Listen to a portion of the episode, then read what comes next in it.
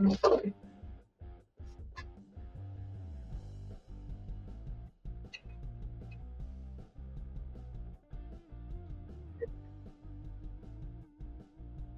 buenos días, les queremos dar la bienvenida aquí a Sin Excusas. Estamos con un ambiente un poco, no oscura, pero estamos junto a nuestra tarotista Macarena. Disculpa, nos quedó justo este cabrón un poquito largo, largo. Ahí sí, perfecto. Y estamos Aquí estamos el día de hoy, estamos con nuestra tarotista Macarena, que la pueden ver aquí en presencia presente. Estamos muy contentos de tenerte aquí, Maca, nuestra bruja cangrejo, ya que hoy día estamos en nuestro oráculo de los días miércoles. Así que si usted tiene consultas, preguntas, vamos a estar revisando en un ratito más. Así que en el día de hoy, eh, aparte de esto, vamos a iniciar una conversación y aprovechando que nos han enviado un par de preguntas, eh, Maca, me gustaría iniciar esta conversación contigo sobre el tema de la magia, ¿cierto? Claro, bueno, primero, eh, buenos días a que nos estén viendo. Espero que estén súper bien, así como también lo estoy yo. Eh, desde acá les envío mucho amorcito que tengan un excelente día. Bueno. Entonces, claro, Hoy vamos a conversar sobre la magia. Entonces, existen muchos prejuicios sobre este tema, eh, mucho desconocimiento sobre lo que es la magia. Entonces, ¿qué es la magia? Bueno, primero, es una pregunta interesante. ¿Qué es la magia para ti? La magia para mí, eh, primero que todo, yo siento que es lo que nacemos con ella, eh, cuando el mismo hecho, cuando uno está como visualizando algo, quiere, no sé, por ejemplo, eh, que algo se haga realidad, eh, y empezamos a, a, manifestarlo o a atraerlo, en cierta manera, eso es magia, porque estamos creando un, puente entre lo divino, también puede ser lo, el del inframundo, ambas partes se pueden utilizar y creamos una, una, sincronía desde el pensamiento, desde lo que uno quiere, hasta que justamente, bueno, llega al hecho. Ahora, esa magia que, se ve en el cine, como que estoy con la varita, que también puede ser, pero eso que hay así, no sé, porque uno la golpea y hace algo, es, igual es fantasía. Bueno, eso es parte como de la magia un poco más... Hay que separar ámbitos. Eh, uno de los temas más importantes que tiene que ver con casi un hecho civilizatorio, ¿no? Eh, ¿Por qué nosotros vamos hacia la magia? Y eso tiene que ver con conocimiento ancestral.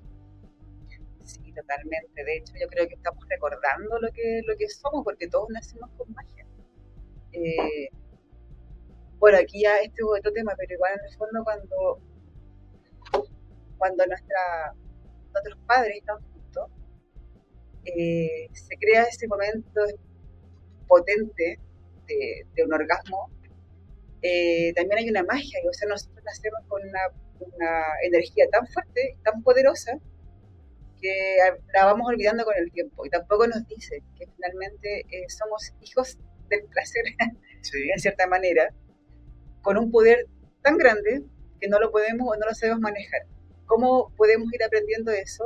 Eh, en cierta manera yo creo que es como conociéndonos, cuando nosotros nos aprendemos a conocer desde otras cosas buenas a las malas, por llamarlo de alguna manera, eh, cuando sabemos cómo podemos actuar en ciertas ocasiones, eh, que, podemos, que somos capaces también de dar al otro, y otras cosas, muchas otras cosas más, como ir sanando también nuestras heridas, nuestros problemas, nuestras eh, deformidades en el sentido como mentales, porque la mente muchas veces nos traiciona y nos hace creer que no somos capaces de, de nada, o que somos feas, o que somos gordas, no sé, un montón de cuestiones, que eso nos va también alejando un poco de nuestra propia magia. Bueno, ahí tú tocas un tema muy importante que es nuestra, el concepto de la esencia. Sí. ¿Cierto? Sí. Entonces, nosotros nos alejamos mucho de la esencia, eh, antropológicamente hablando, porque la cultura tribal a la que nosotros pertenecíamos hace miles de años, obviamente fue eliminada por las religiones civilizatorias. Por ejemplo, eh, nosotros tenemos las primeras religiones donde el dios era la tierra, donde dios o la Pachamama era la conexión con la tierra. Y precisamente por eso eh, existen como eh, los chamanes, las machis, porque precisamente ellos conectaban con el espíritu de la tierra. Claro, es que la, tierra también es, eh, es poder, finalmente de ahí nacen muchas cosas, todo lo que tenemos hoy en día prácticamente viene de la tierra, o sea, por ejemplo, las mesas vienen de los árboles, no sé, por la misma alimento, todo, la creación viene de la tierra, nuestra energía también, si nosotros podemos conectarnos, poner, ya sea en, una visualización o poner los pies en la tierra y, tratar de sentir la tierra y escucharla, también nos vamos a conectar de alguna forma. Y ahí es, todos, esos, todos esos temas se han perdiendo con el tiempo, como dices tú, porque igual hay una mezcla eh, de, creencias desde el tiempo, no sé si lo puedo decir, pero desde que llegaron los españoles. claro, tú hablas de la religión católica también, en que parte que ya desde otra perspectiva, eh, tú tienes como diferentes etapas en la construcción de religiones. Claro. Entonces, la primera es la etapa en la cual estamos con eh, la parte más tribal, que es la parte más de los chamanes, que donde la explicación de la vida la dan la, los animales, la tierra, el agua, que eso es como nuestra primera fuente de conexión. El universo, claro. Eh, que es como, que son lo, lo, que se llama la, las culturas tribales conectan con una visión del mundo que es para que el mundo tenga lógica, espiritualmente hablando, nosotros creemos en los dioses del agua, el dios del agua, o las fuerzas de la naturaleza, que son elementales, Porque esas fuerzas de la naturaleza que nos rodean son aquellas que son nuestro primer eh, elemento que nos pone en peligro. Entonces, por ejemplo, eh, le tememos al trueno, bueno, probablemente eh, la tierra se enojó, o la lluvia, una bendición y, lo, y toda la cultura chamana ancestral conecta con eso que es la energía de la tierra. Y luego vamos avanzando hacia esta pérdida del conocimiento ancestral y llegan las, eh, las primeras grandes religiones que son las religiones del tipo eh, lo que ocurre en Grecia, por ejemplo, donde ya está el trueno, entonces es hombre, es una figura humana y es Zeus. Ah, no era Thor. No, porque tú eres nórdico. Ah, verdad, pues toda la razón. Sí, pues tú eres de arriba. Sí, pues. Es nórdico. Pero lo que ocurre es que tú tienes la naturaleza como un peligro, que no tiene explicación. Claro, sí. Entonces, antes era el espíritu del agua, el espíritu de, de, los árboles, de todo eso. Pero como hay hechos civilizatorios, todo se deriva hacia, por ejemplo, ya, el sol, la fuerza del sol, el Inti Yimani, por ejemplo. Y luego en Egipto derivó a Ra. Que transformamos como este espíritu natural a una eh, a un elemento antropomorfo. ¿Ya? Entonces, ese elemento antropomorfo tú lo puedes ver en todas las civilizaciones que avanzaron de la tribu y empezaron a ser como conquistando a otras claro, en el fondo todas las civilizaciones antiguas eh, se basan en lo mismo, solo que con diferentes nombres. Exactamente. cuando eh, llegar al, mismo, mismo lugar. Exacto, o sea, el Thor, que es el dios del trueno, es Zeus, que después se llamó, eh, si no me equivoco, Júpiter, en los romanos. Y al final lo que ocurrió fue que tuvo la, la explicación del mundo es que habían dioses que manipulaban tu vida y ahí tenías los oráculos. Claro, las runas también, los huesos. Porque eso siempre ha estado. En toda civilización siempre. ha estado el asunto de eh, el futuro, que se me viene para el futuro. Eh, eso tenía que ver mucho, por ejemplo, no sé, eh, hay culturas, por ejemplo, las mismas nórdicas, que están la lectura de las runas. Sí. Eh, y siempre estuvo a estudiar los oráculos por ejemplo, la cultura celta, eh, los famosos eh, eh, estos que los ayurveda también. Entonces, han existido siempre, antes obviamente de lo que son las religiones monoteístas, donde ya se reemplaza esta concepción de que hay un, hay un destino o que uno puede hacer lectura de tarot, por ejemplo. O sea, eso se lo, borra como hechos civilizatorios de dominación. Y tiene la triada de Mesopotamia, que son los judíos, después deriva eso hacia el cristianismo y los musulmanes. Pero de todas formas siempre hay un espíritu, ¿no? Siempre, en otras culturas también hay espíritu. Y la pregunta acá para ti es, ¿la magia es parte de la representación de ese espíritu? ¿Y por qué siempre podemos tener muchas como, incluso la gente que atea, pero por qué siempre volvemos a, esto, a, a la magia, a conectarnos con la tierra, a los, a los brujos, los chamanes? ¿Por qué volvemos? Yo creo que siempre hemos sentido como ese llamado eh, está en nosotros. Eh, lo traemos desde siempre. Entonces yo creo que la conexión es difícil que se pueda romper cuando ya está en tu ADN, cuando eh, de alguna forma también nuestros propios linajes, nuestros ances- ancestros ya han trabajado muchas veces con magia. eh, tal vez a veces inconscientemente, hasta uno muchas veces puede ser de esa misma manera. Eh, el espíritu está yo creo que volvemos de alguna forma porque es algo que, que nos pertenece. Eh, creamos o no, vamos a, a llegar a lo mismo. No sé si Que volver al fuego. claro, sí, Porque al final lo que ocurre es que eh, hay un hecho civilizatorio que se está perdiendo por la tecnología, eh, por la misma vida, que es el hecho de cuando termina el día, cuando eh, la tribu se juntaba antiguamente para contar historias. sí, bueno, ellos justamente hacían ese tema eh, de, de juntarse para ir también transmitiendo los conocimientos. Eh, Pero en el fuego ha- había un ritual de fuego, ah, claro, donde ocurría la magia que al final, eh, la pregunta para ti es, en tu conocimiento, ¿por qué crees tú que volvemos al espíritu, a creer en el espíritu? Dame un segundito mientras Ya. tú ahí me respondes la pregunta. Bueno, eh, como decía adelante, yo creo que volver al espíritu es algo que, traemos con él. Eh, no sé si les ha pasado a ustedes en algún momento, pero muchas veces uno, ya, por ejemplo, no sé, pues yo digo, me gustaría, no sé la palabra, no, no me gustaría. eh, quiero tener un trabajo mejor. Y de alguna manera estamos como gestionando eh, ese cambio, ya sea mentalmente eh, o buscando, no ofertas de trabajo por ahí, pero de alguna forma todo eso nos hace como movernos, estar en acción para que llegue eh, ese, ese hecho.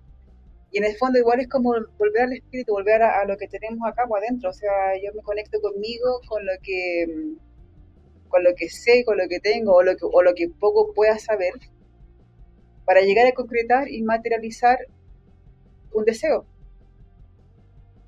Y por ahí también puede ser el mismo hecho de que nos conectemos con nuestra, con nuestra esencia, eh, sabiendo que de alguna forma cualquier método que podamos utilizar nos puede llegar, nos puede llevar a, a ese punto. No sé si estás como, no sé, a lo mejor quieres agregarle algo más a mi explicación o a mi concepto, porque yo al menos lo que yo puedo como entenderlo como de ese, de ese punto de vista, El tema es que todos nosotros tenemos un espíritu, ¿cierto? claro. Eh, y lo que yo creo que ocurre es que siempre negamos a ese espíritu. ¿Tú crees? O sea, es negado. Porque, por ejemplo, eh, si ustedes pueden ver, Amaka ella tiene aquí una runa eh, Sí. en- entre ojo y ojo, porque para la clarividencia ella abre su tercer ojo. Pero, por ejemplo, el bautismo católico cierra esa, ese tercer ojo, que es la conexión Mm. con el mundo espiritual. ¿Sabía eso? No, no lo sabía. El tema del bautismo, ya la creencia más, más puritana o más cristiana, tiene que ver con cerrar tu posibilidad de ver más allá. Y por eso eh, hay mucha gente que no es bautizada y que eso tiene que ver mucho, por ejemplo, con la cultura con los protestantes. Los protestantes no bautizan. O sea, tienen un bautismo cuando hay, se te hace una pregunta. Si tú aceptas o no eh, a Cristo y a Dios en tu vida, pero no te obligan a bautizarte. Eso viene desde los sacramentos religiosos católicos. Claro, bueno, me parece bien. En todo caso, yo siento que a cada persona, si se quiere bautizar, tiene que primero estar consciente, ¿no? Cuando un, un, un bebé que no sabe, un- sabe qué le están haciendo. Sí. Y mm, el tema es que cada uno de nosotros tiene una esencia. ¿ya? Que tú lo mencionabas bien, que eh, nosotros llevamos en nuestro interior la fuerza y la energía de la naturaleza, porque somos parte de la naturaleza, Somos parte de todo, del todo. del todo. Pero el tema de fondo, y esto eh, de por qué hasta el día de hoy todavía existe todo lo ligado a lo que es eh, chamanismo, brujería, e incluso hasta cosas más extremas como la santería. Todo lo que tiene que ver con el, mundo de los muertos y que eso es algo que es relativamente nuevo para nosotros, de los dos extremos, de los diferentes extremos. Eh, lo que ocurre es que tú y yo somos espíritus, tú y yo somos esa fuerza y esa energía de la naturaleza que habita en nosotros. Ahora, eh, la, la pregunta es cómo conectamos con eso. Eh, yo creo que bajo una eh, tranquilidad mental puede ser, porque no puedo decir una meditación que también puede ser válida, pero no todas las personas pueden hacer una meditación porque se distraen, tienen muchos pensamientos y finalmente se frustran y dicen, ah, esta cuestión es para mí. Ya. Puede ser que primero que todo tengamos que estar muy relajados, escucharnos primero que todo, aprender a escucharnos, y desde ese, ese silencio eh, conectarnos con nuestra esencia. Ahora, ¿cómo, ¿cuál es la esencia? Nuestra, nuestra fuerza, nuestra alma. De hecho, el alma dice, se dice que no tiene fin. Ahora, los que creen en la reencarnación. Porque no tiene fin porque ya cumplimos un ciclo, eh, morimos y trascendemos y nos reencarnamos. Entonces, quiere, quiere, querría decir que el alma tiene una continuidad. Eh, y por eso a veces uno también tiene recuerdos cuando dicen que es alma vieja o alma joven, no sé, porque hay una... Eso es fuerte, ¿no? Sí, Porque, cua- porque hablamos de la magia, ¿no? hablamos de la magia. Porque cuando hablamos de magia, no es tan solo, como tú decías, la varita mágica de Harry Potter, que es un poco más fantasioso. Claro, sí. Eh, una de las cosas que, que ocurre mucho es como uno se predispone a la magia. ¿En qué sentido?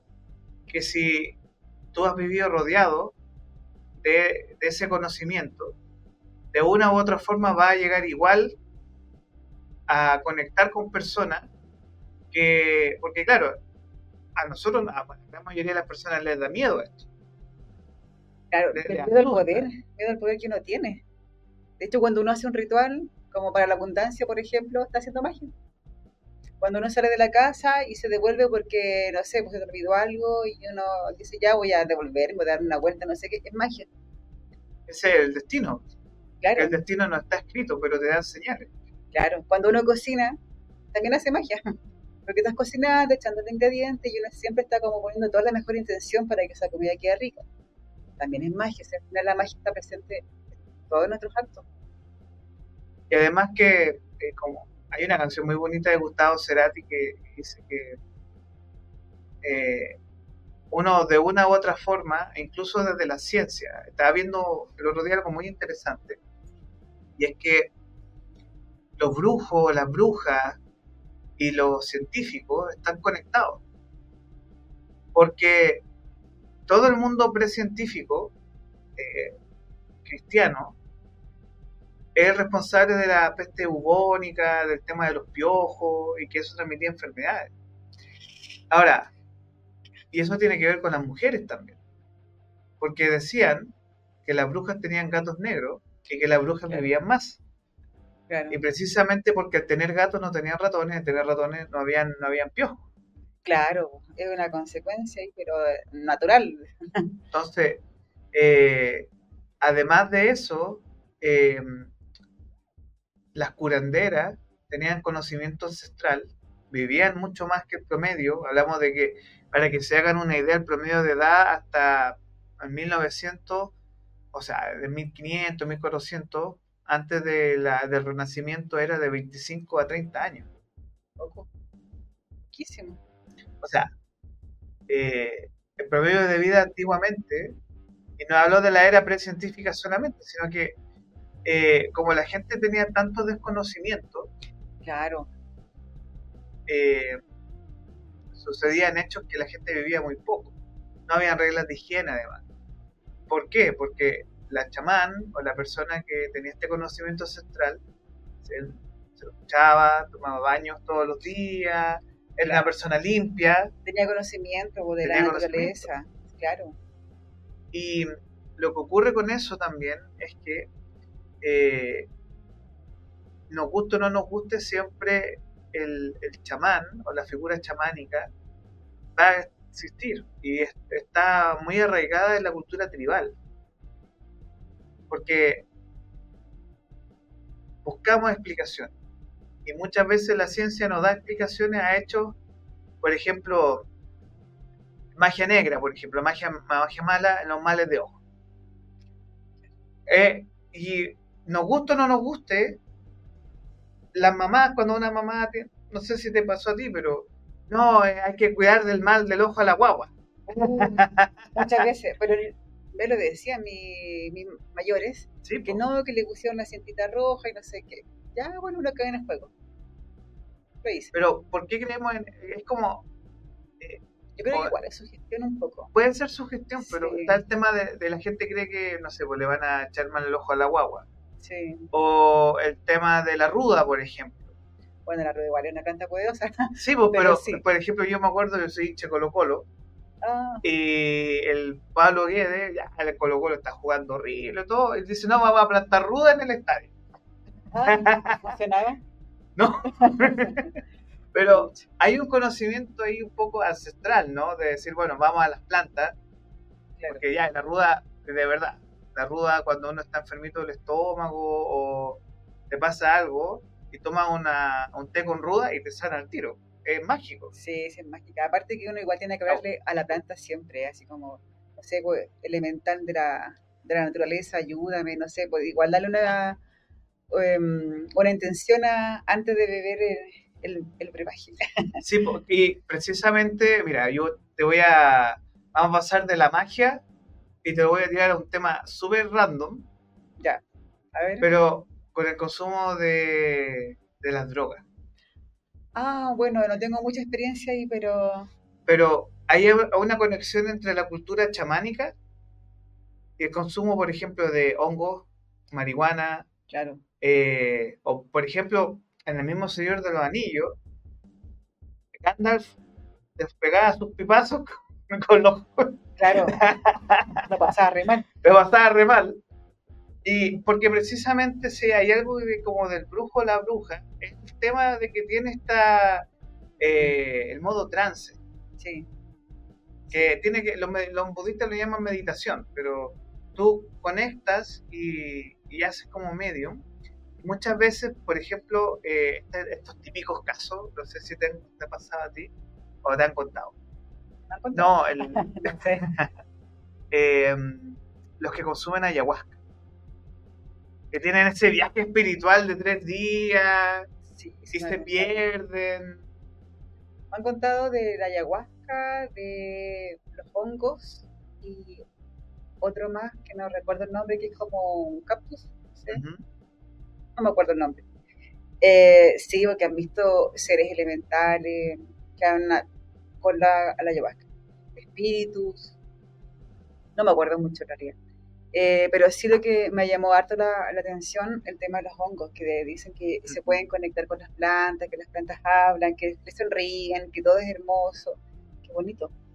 No, nunca lo he vivido, eh, nunca en realidad, pero sí he sentido una conexión con la naturaleza cuando estoy igual enfocada, cuando me dispongo como a sentir, eh, las toco y siento que me transmiten un mensaje. A veces me pasaba, yo tengo plantas, me pasaba que yo sentía que me decían, mírame, tócame. No sé si es cuestión mía mental, pero yo sentía ese llamado. Sí, como tocar las matas cuando uno ve, va caminando y tocar las plantas también, sentirlas, sentir la naturaleza. Sí. Tú tienes, bueno, los santiaguinos tenemos una gracia que tenemos eh, en la ciudad misma, cerros muy cerca. Sí. Entonces, cuando iba al San Cristóbal, ¿tú sentí una energía rara o en el Cerro Blanco?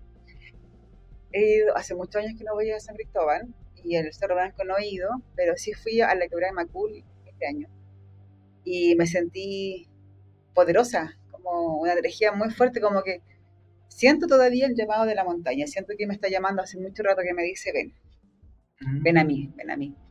Y ahí estoy, bueno, ya voy a ir. Sí. voy a ir. Pero siento como eso con, con, la, con la energía de la tierra, en el fondo. Eh, cuando estoy en la calle, igual toco los árboles, los paso la mano, porque siento que necesito conectarme con ellos de alguna forma. Con los animales también, con los gatos sobre todo.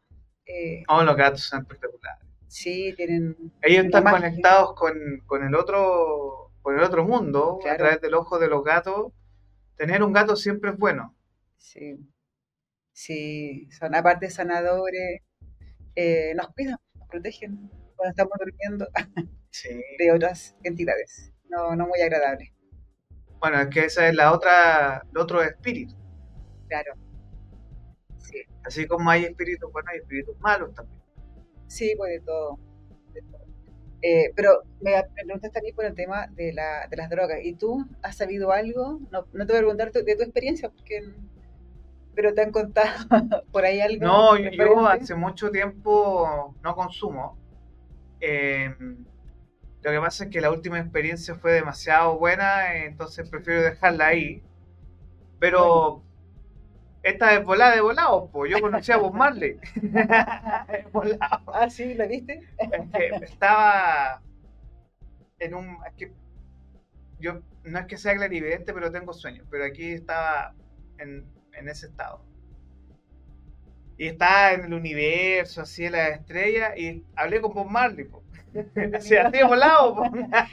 Lo bueno es que tú puedes hablar inglés, así que la conversación fue fluida. No, sí, está, no, pero es que lo que pasa es que a mí ya cuando tengo como momentos, momento, eh, yo me conecto mucho con la música de Bob Marley porque siento esa vibra de, mm, eh, de la vibra de la música, del reggae y sobre todo lo que hace Bob Marley me conecta con buena energía. Sí. Me conecta con muy buena energía lo que hace. Así que es parte de lo que me gusta de, de esa música. El reggae me gusta con Duana también, que uno dice, no, es música de volados, pero no, a mí me tranquiliza. De verdad es una música que me da, que me hace sentir súper bien. Ahora, obviamente que en volada de volado, no, uno conectó ahí. Sí, bueno, eh, tuve algunas experiencias con marihuana, ya no fumo, pero sí consumí unos años atrás. Y lo que sí recuerdo, una sensación muy extraña que me quedé pegada, me quedé pegada mirando al espejo y estaba tan pegada que en un momento como que me transporté a otra, como otra dimensión, no sé, como muy raro. Y me sentía que estaba en tiempo y espacio, pero eh, los movimientos eran distintos. Más lento. Eran más lentos y a veces más rápido porque sentía, por ejemplo, que si tú me ibas a dar la piedra, si tú tienes la piedra y me la ibas a pasar, yo ya la había visto antes que iba a venir claro. Es que te amplifica los estados de percepción sí, es como, fue como muy raro esa vez, pero no me gustó mucho porque me sentí como atrapada. Mm. Eh, fue como la experiencia más, más fea que, con eso. Eh, por ejemplo, en mi caso yo no consumo porque mm, sufro ataque pánico.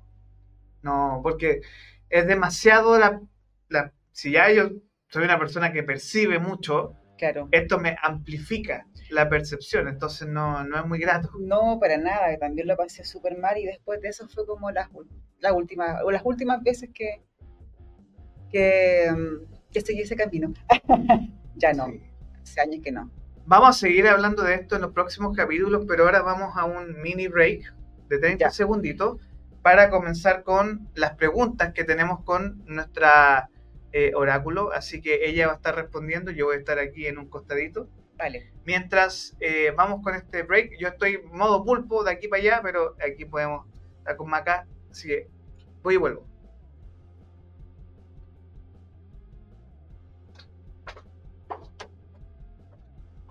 me dio un poco de sueño, así que me voy a abrigar.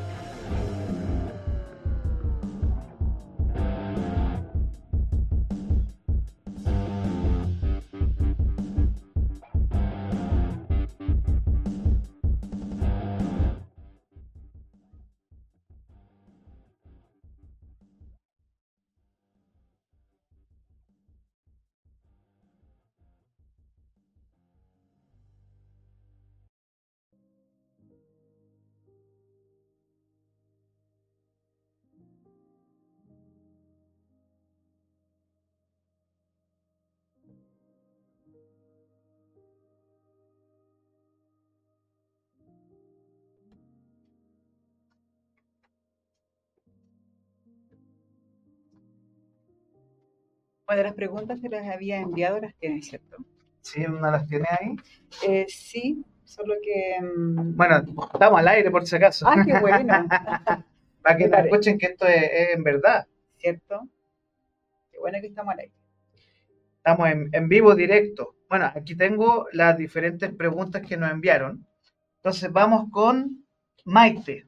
Maite. Maite, eh, que nació un 14 de febrero de 1997. Chiquitito. No, ya no chiquitito, tiene 25. Eh, eso pasa cuando uno calcula más, Cuando uno ya pasó los cuando uno 40, ya pasó cierto, cierto, cierta edad. sí. ¿Y cuál es el arcano de ella? Porque 14 de febrero, nació San Valentín además. Claro, eh, la fuerza. Le corresponde el 8. Lo estoy buscando. Tranqui. Entonces la pregunta es, ¿cómo se viene este 2024 en todo aspecto en general? Así que esperemos que, porque aquí esto es vivo directo, y aquí estamos con, con plena lectura, así que eh, En general, eso alza me- tu teléfono. sí. yo Así que ahí te- te voy a correrme un ladito para que esté, podamos ir mostrando las cartas también. Su arcano es la fuerza. Vamos a ir desglosando de a poco porque como son, es una pregunta general, me da la impresión que debe ser salud, eh, trabajo, ¿cierto? y amor. ¿Qué más puede ser? Vamos con el trabajo.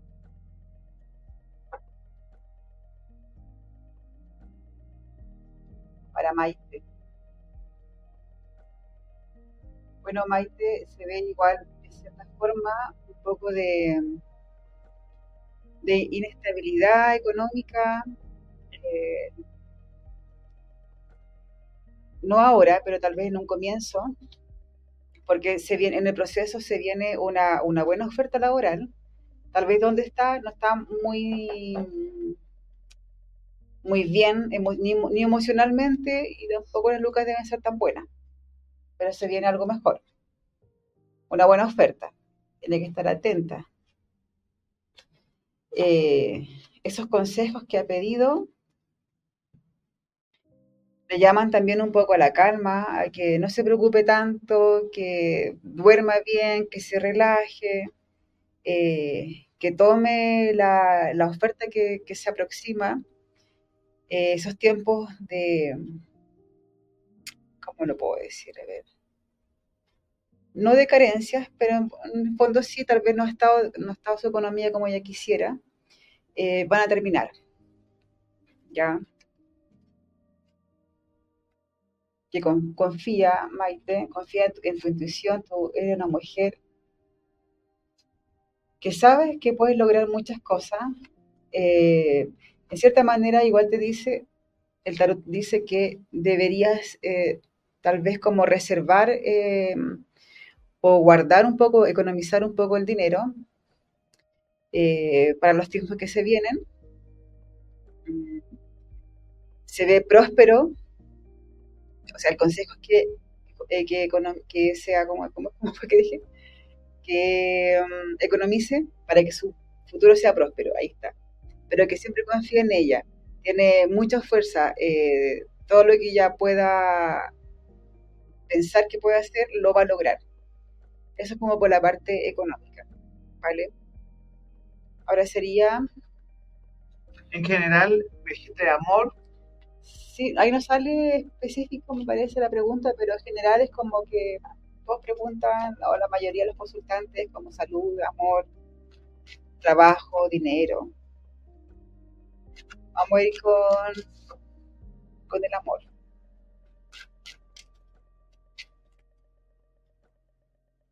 Porque, claro, ella pregunta en general, en todo aspecto en general, pero ya vimos lo económico que tiene que ahorrar. Tiene que ahorrar, sí, pues tiene una buena, una buena racha, o sea, el trabajo que tiene va a tener una buena, otra oferta de trabajo y que va a ser mucho mejor. Pero estos tiempos son de ahorro. Ya, en el amor hay altos y bajos. Eh, muy probable que ella tenía una decepción bastante fuerte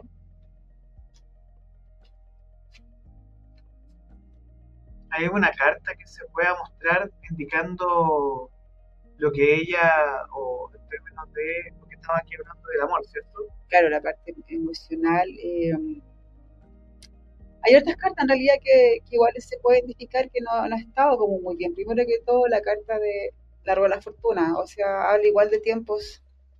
Eh, es un tiempo como un proceso como de un año, que ha estado como inestable, que no se han dado las cosas como ella quisiera, tal vez. Eh, las espadas también, que son cartas como... Acá está. Que muestra eh, que su mente tampoco ha estado como muy, muy tranquila, porque eh, se ha sentido engañada, traicionada.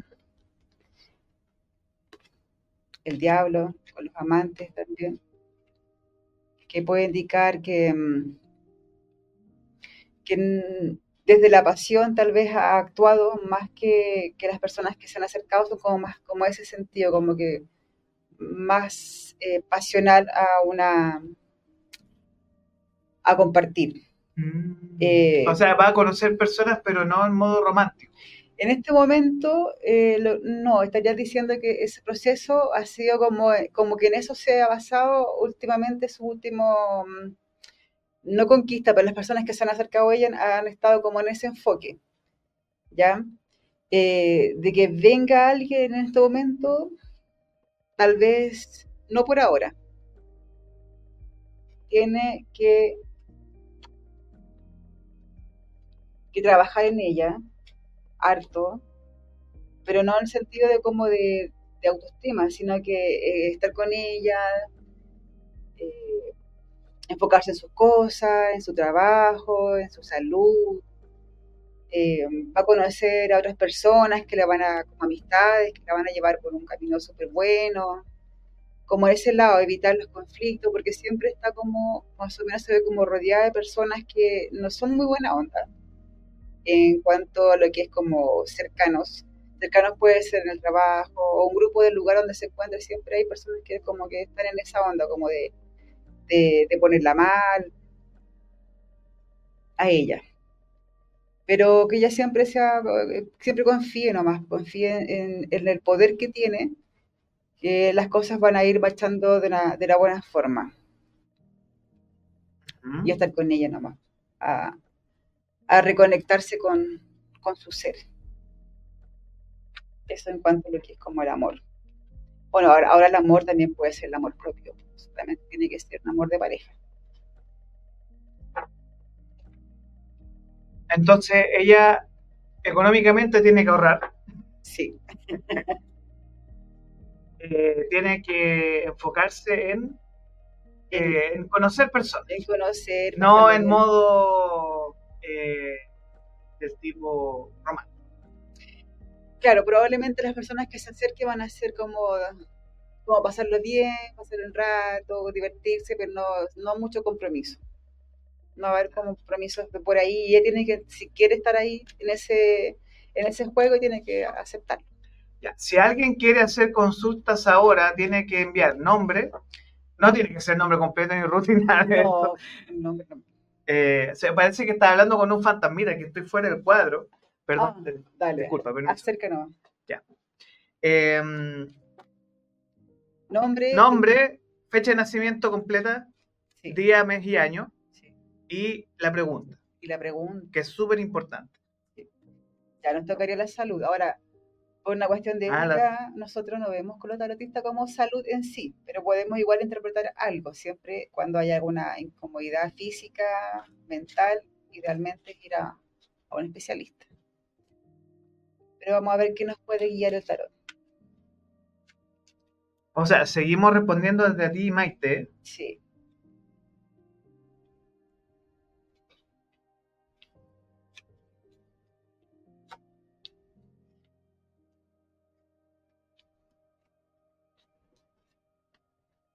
Bueno, en la salud podríamos indicar la parte como espiritual, emocional, que tiene que sanar ahí algunas heridas unos dolores que todavía están ahí arraigados, eh, que busque, que miren ella su belleza. Ella sabe que es una mujer bella, eh, con, con fuerza, con donde va, llama la atención, eh, muy femenina. Por lo tanto, tiene que volver como a reconectarse con esa, esa mujer empoderada para ir sanando esas heridas del corazón la sobrecarga eh, de trabajo que tiene o que está teniendo también le puede llevar a un agotamiento, agotamiento físico. Eh, espero que no le duelan las piernas, los tobillos, si está mucho de pie tal vez, puede ser que le estén como afectando. Eh, le recomiendo igual que vaya con chequeo médico de todas formas, la parte como ginecológica en caso de que tenga algún dolor de ovarios, como por ahí, puede ser como eso pero se ve dentro de todo bien su, salud.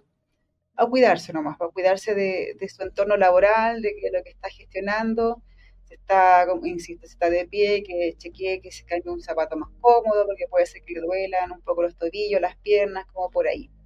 ¿Ya? Y a sanar esa, esas heridas del pasado o del presente que están ahí un poco como constantemente apareciendo. Ya.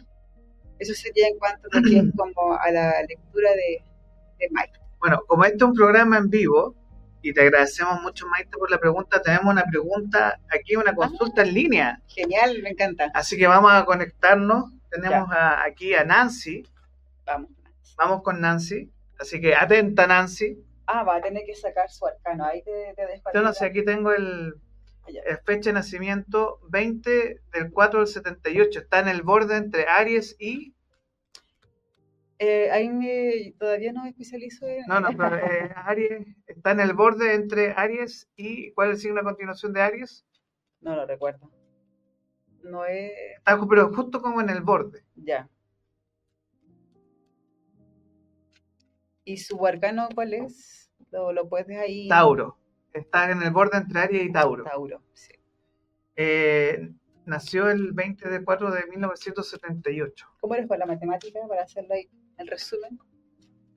Eh, si no, acá lo noto, a ver. Para el 20, el 20 del 4 del 78. 1978. entonces, Estamos en vivo directo, por eso estamos así. eh, 15. Ya. 4 sería. El 4, El el, cuatro, que- arcano. Sí, es el emperador. El emperador, qué interesante. Es una buena carta. Bueno, mi- número también es el 4. ¿En arcano, serio? Sí.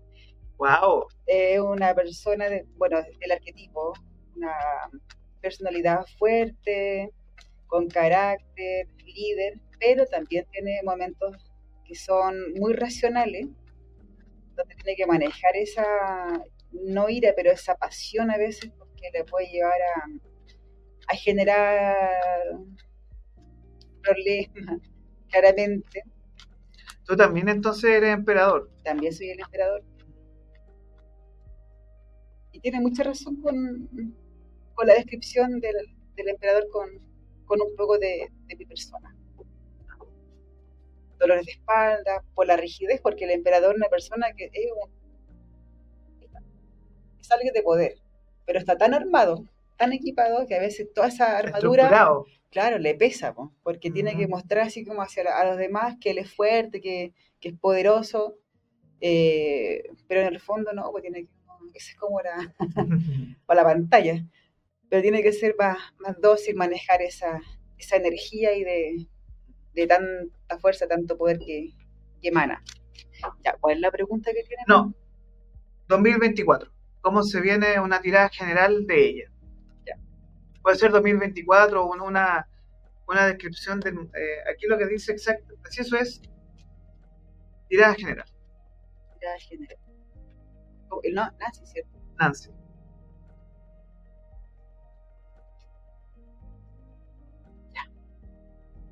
Bueno, Nancy, en cuanto a ti, diríamos que sabiendo que ya es una persona de carácter, o sea, carácter fuerte no quiere significar que sea una persona que sea vallesadora y ande con la con la Con látigo. agresividad, claro, no, sino que es fuerte su carácter. Viendo esa, esa situación, a veces se puede sentir un poco como, como atrapada, eh, em- mentalmente, su mente igual a veces la puede traicionar con pensamientos, eh, o su razón a veces no la, la nubla, pero a pesar de eso eh, tiene que mirar igual, hay como mirar siempre como al presente, en, el hoy, enfocarse en el ahora. En cuanto a lo que es como trabajo, se ve bueno, no hay que preocuparse tanto.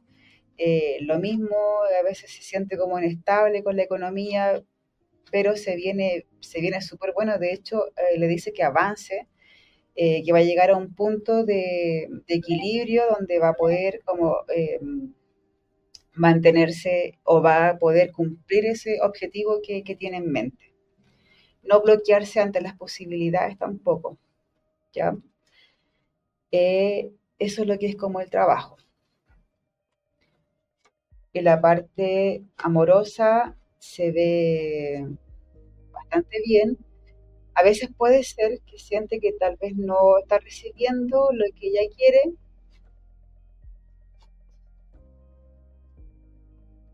Y se puede sentir también muchas veces como no sabe el camino que- donde tomar. La parte emocional, no sé si está con alguien o no, pero si está sola, puede ser que como que siente que hay muchos caminos, no sabe por dónde, y si está con alguien también a veces puede sentir que tiene que como que lo piensa si sigue o no.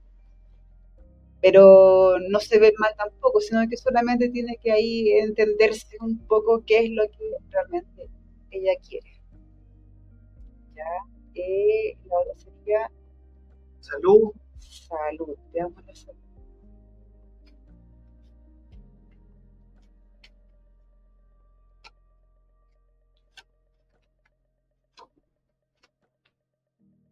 La salud se ve bastante bien, eh, a pesar de que ella igual se conoce bastante, puede percibir eh, alguna, si se siente mal, por ejemplo, um, si tuviera alguna dolencia física, la puede comprender, porque muchas personas pasa que no se conocen a sí mismos y no conocen tampoco su cuerpo.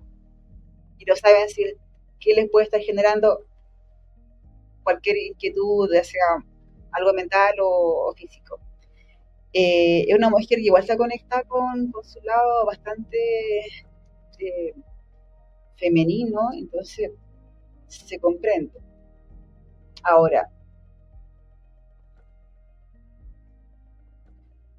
igual le recomiendo un, examen médico general para poder ahí descartar cualquier eh, incomodidad que pueda pasar,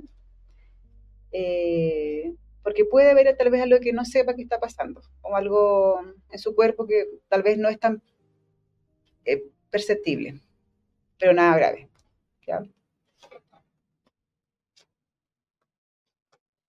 Y también la parte mental, ser más fuerte nomás, pues, la mente, trabajar mucho la mente, eh, en el sentido de que ella sabe que puede haber ahí en su alrededor alguien tal vez con no tan buenas intenciones, pero eh, que se aleje nomás, pues, ella siga su camino, a pesar de que puede, puede percibir que en sí anda como con, la mala onda, que no pesque nomás, como esa parte para que su lado emocional, racional esté más equilibrada. Se ve igual un año bueno dentro de todo, no se ve malo, para nada. Eso sería, no sé qué otra pregunta podemos incluir aquí. No, no, ahí nos dejó un comentario que dice tiene dos caminos. dos caminos, ahí tiene que ver qué camino puede escoger. Y nos dice amorosos. Ah, gracias. Muchas gracias, Nancy. Hay un mensaje de audio también ahí que nos sí. Vamos a escuchar ahora. A ver si vamos a colocarlo alejadito. Bueno, un saludo a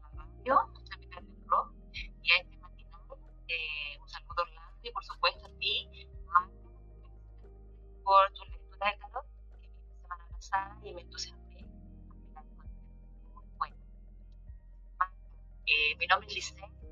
Yo nací el 4 de agosto de 1978 y quiero que el tarot me resuelva una consulta con tu ayuda, lógicamente. Mira, eh, yo me siento bien y todo, pero eh, necesito una orientación. Necesito orientación con respecto al tema laboral me gusta hacer muchas cosas y por ahí me pierdo.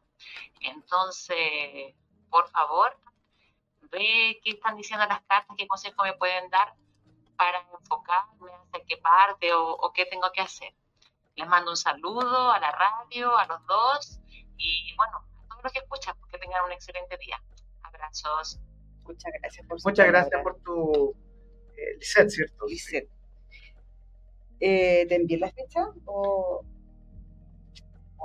Nació el 4 de agosto del 78, 1978. También le pertenece el arcano del emperador. ¿Otro más? Otro más. Hay hartas emperadoras, emperadores eh, en el hoy día. Sí, interesante eso. Sí. Bueno, el emperador igual es una persona justa, pero a, veces con su poder que tiene puede ser eh, llegarse, guiarse mucho por la pasión y bloquearse. Vamos a ver qué nos dice en cuanto a lo que eh, la pregunta era qué se podía enfocar, porque le gusta hacer muchas cosas. ¿Qué nos dice el tarot? ¿Qué tiene que enfocarse? Vamos a ver.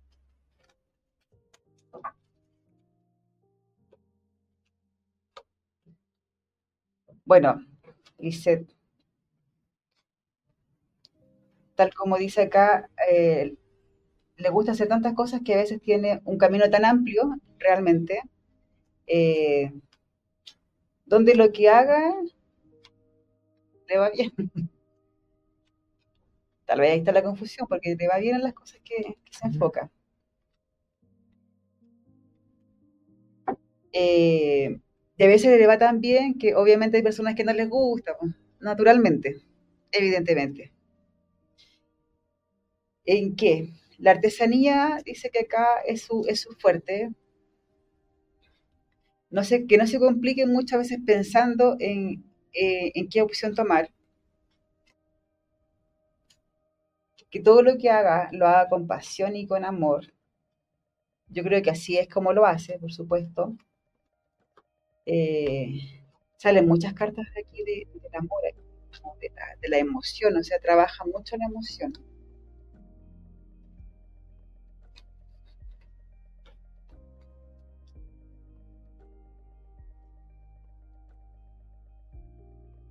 Bueno, en resumidas, por lo que aparece en las cartas, es como que vendría como enfocando, debería o podría enfocarse eh, en todo lo que es como las manualidades, todo lo que sea como hecho con las manos. Eh, cuando ella trabaja de esa manera, ahí le pone todo de su, de su amor, de su pasión a lo que está haciendo y esas cosas traen súper buenos resultados. ¿Ya?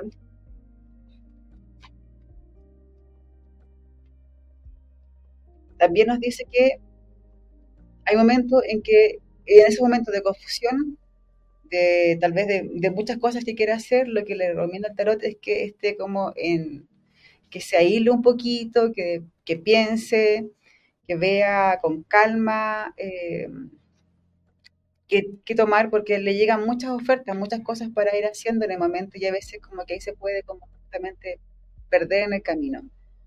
Pero que confíe igual porque como decía en un principio, todas las cosas que ella hace le traen una, prosperidad. Así que igual está bien, puede hacer muchas cosas, pero acá como la parte personal es como que sería el, fuerte. Bien, nos quedan tres minutitos, uh. así que vamos con la última consulta del día de hoy de Teresa, que nos dice, quiere preguntar por salud en su vida. Nació un 27 de agosto de 1984. Teresa eh, le corresponde el arcano de la sacerdotisa. Mm. Vamos a ver, la sacerdotisa, una mujer, un arquetipo de una persona que está como muy en ella, eh, alguien que le gusta estudiar, está conectada con la, con la divinidad, un poco lejana a la maternidad. Alguien que necesita estar ahí siempre como con su intuición, conectada con la intuición. Acá la encontré. Es una carta muy buena. Bueno, todas las cartas son buenas. Vamos a ver el tema salud. Ya dijimos delante que no es algo que nosotros nos enfoquemos porque para eso siempre están los médicos.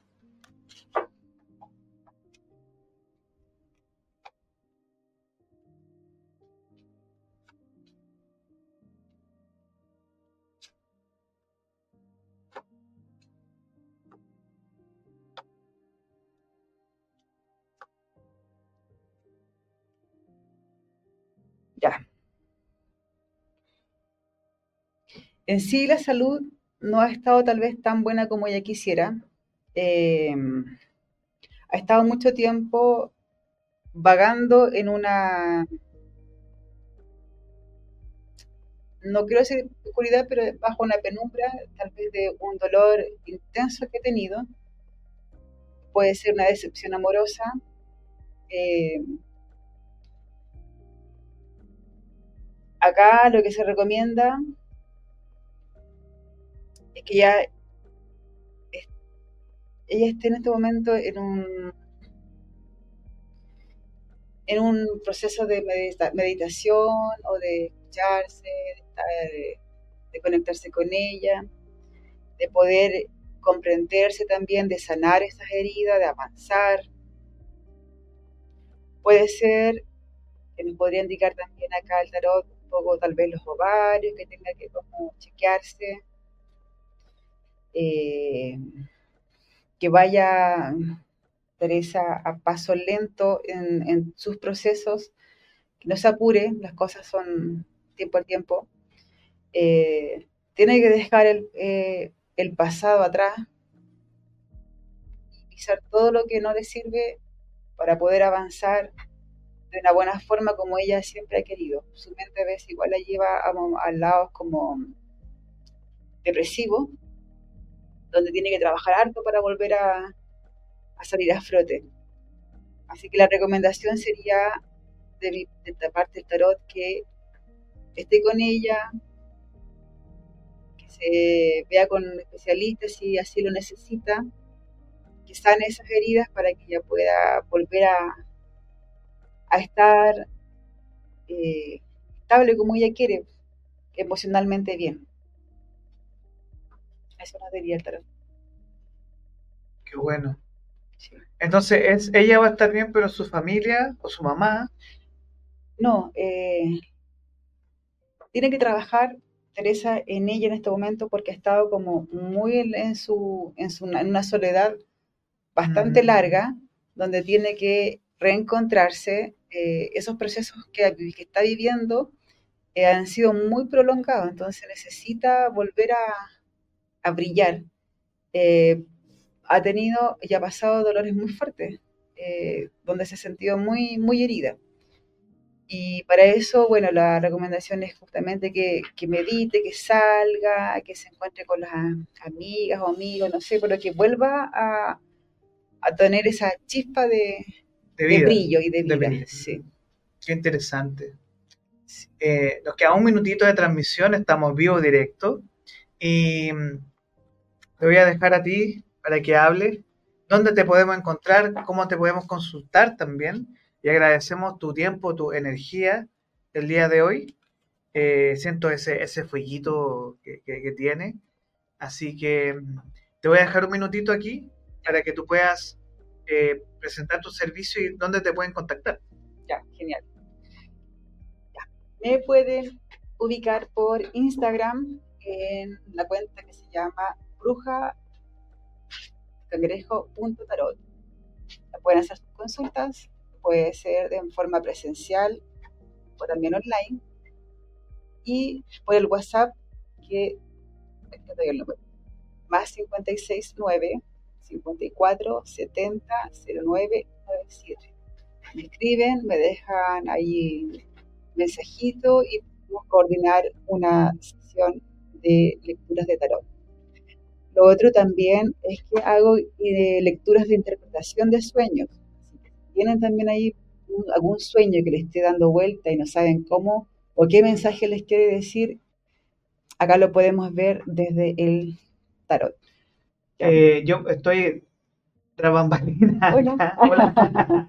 Oye, pero Irma Pérez, que justo a las ocho y media nos dejó un mensajito. Ah, bueno, lo podemos ver, si no hay problema. Si, Irma nos responde y no está viendo ahora, eh, no hay que donar.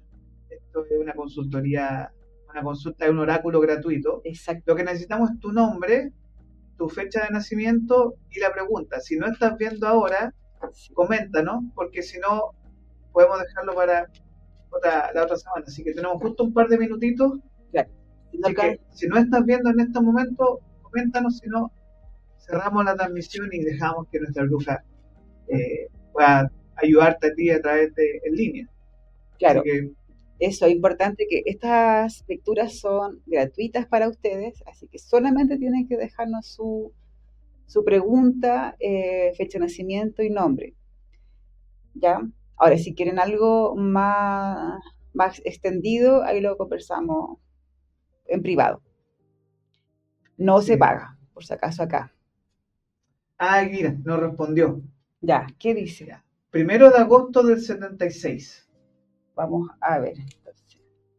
el primero del 8 de 1976, ¿cierto?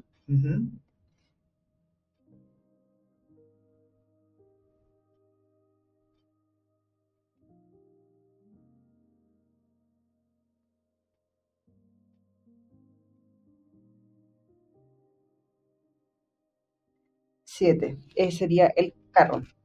Ya. ¿Y cuál sería la pregunta? ¿Cuál es la pregunta que tienes, Irma? Cuéntanos, coméntanos.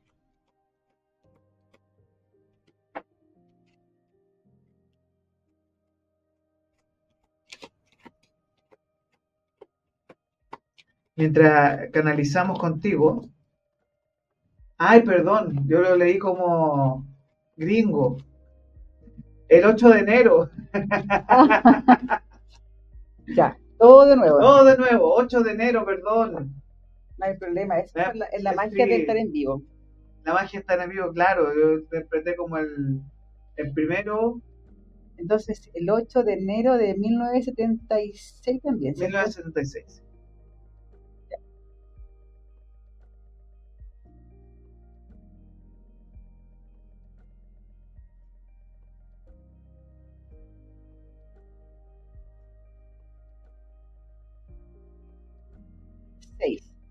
Serían los amantes.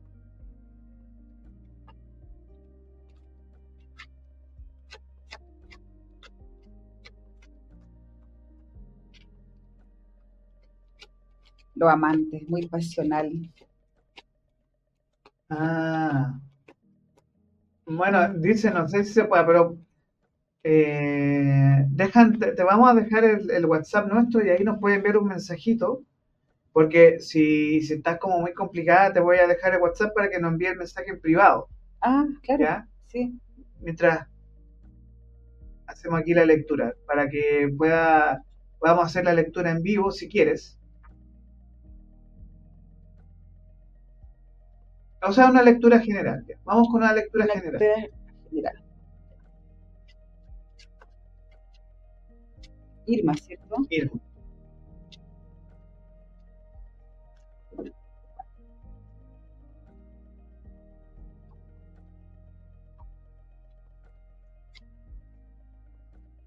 Bueno, Irma, eh, hay que dejar atrás muchas cosas, sobre todo algunos procesos que tal vez hayas vivido que, que sientes que ya es como tiempo de avanzar. Probablemente lo haya pasado muy mal.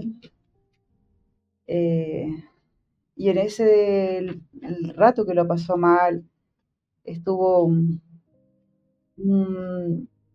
en tiempos como de, de, muy meditativos, de pensar qué hacer. Eh, y ya siento, bueno, por lo que aparece aquí en, el tarot, que ya es tiempo como de dar fin a eso. lo que se viene en cuanto a lo que es como la parte amorosa, afectiva, dinero, se ve bastante bueno. Eh, llega a un punto culmine donde tal vez lo que estaba esperando hace un buen rato, eh, que no rechace las oportunidades. Em, en cuanto a lo que es trabajo, se ve que se viene bien lo que es la parte eh, de economía también está un poco más estable.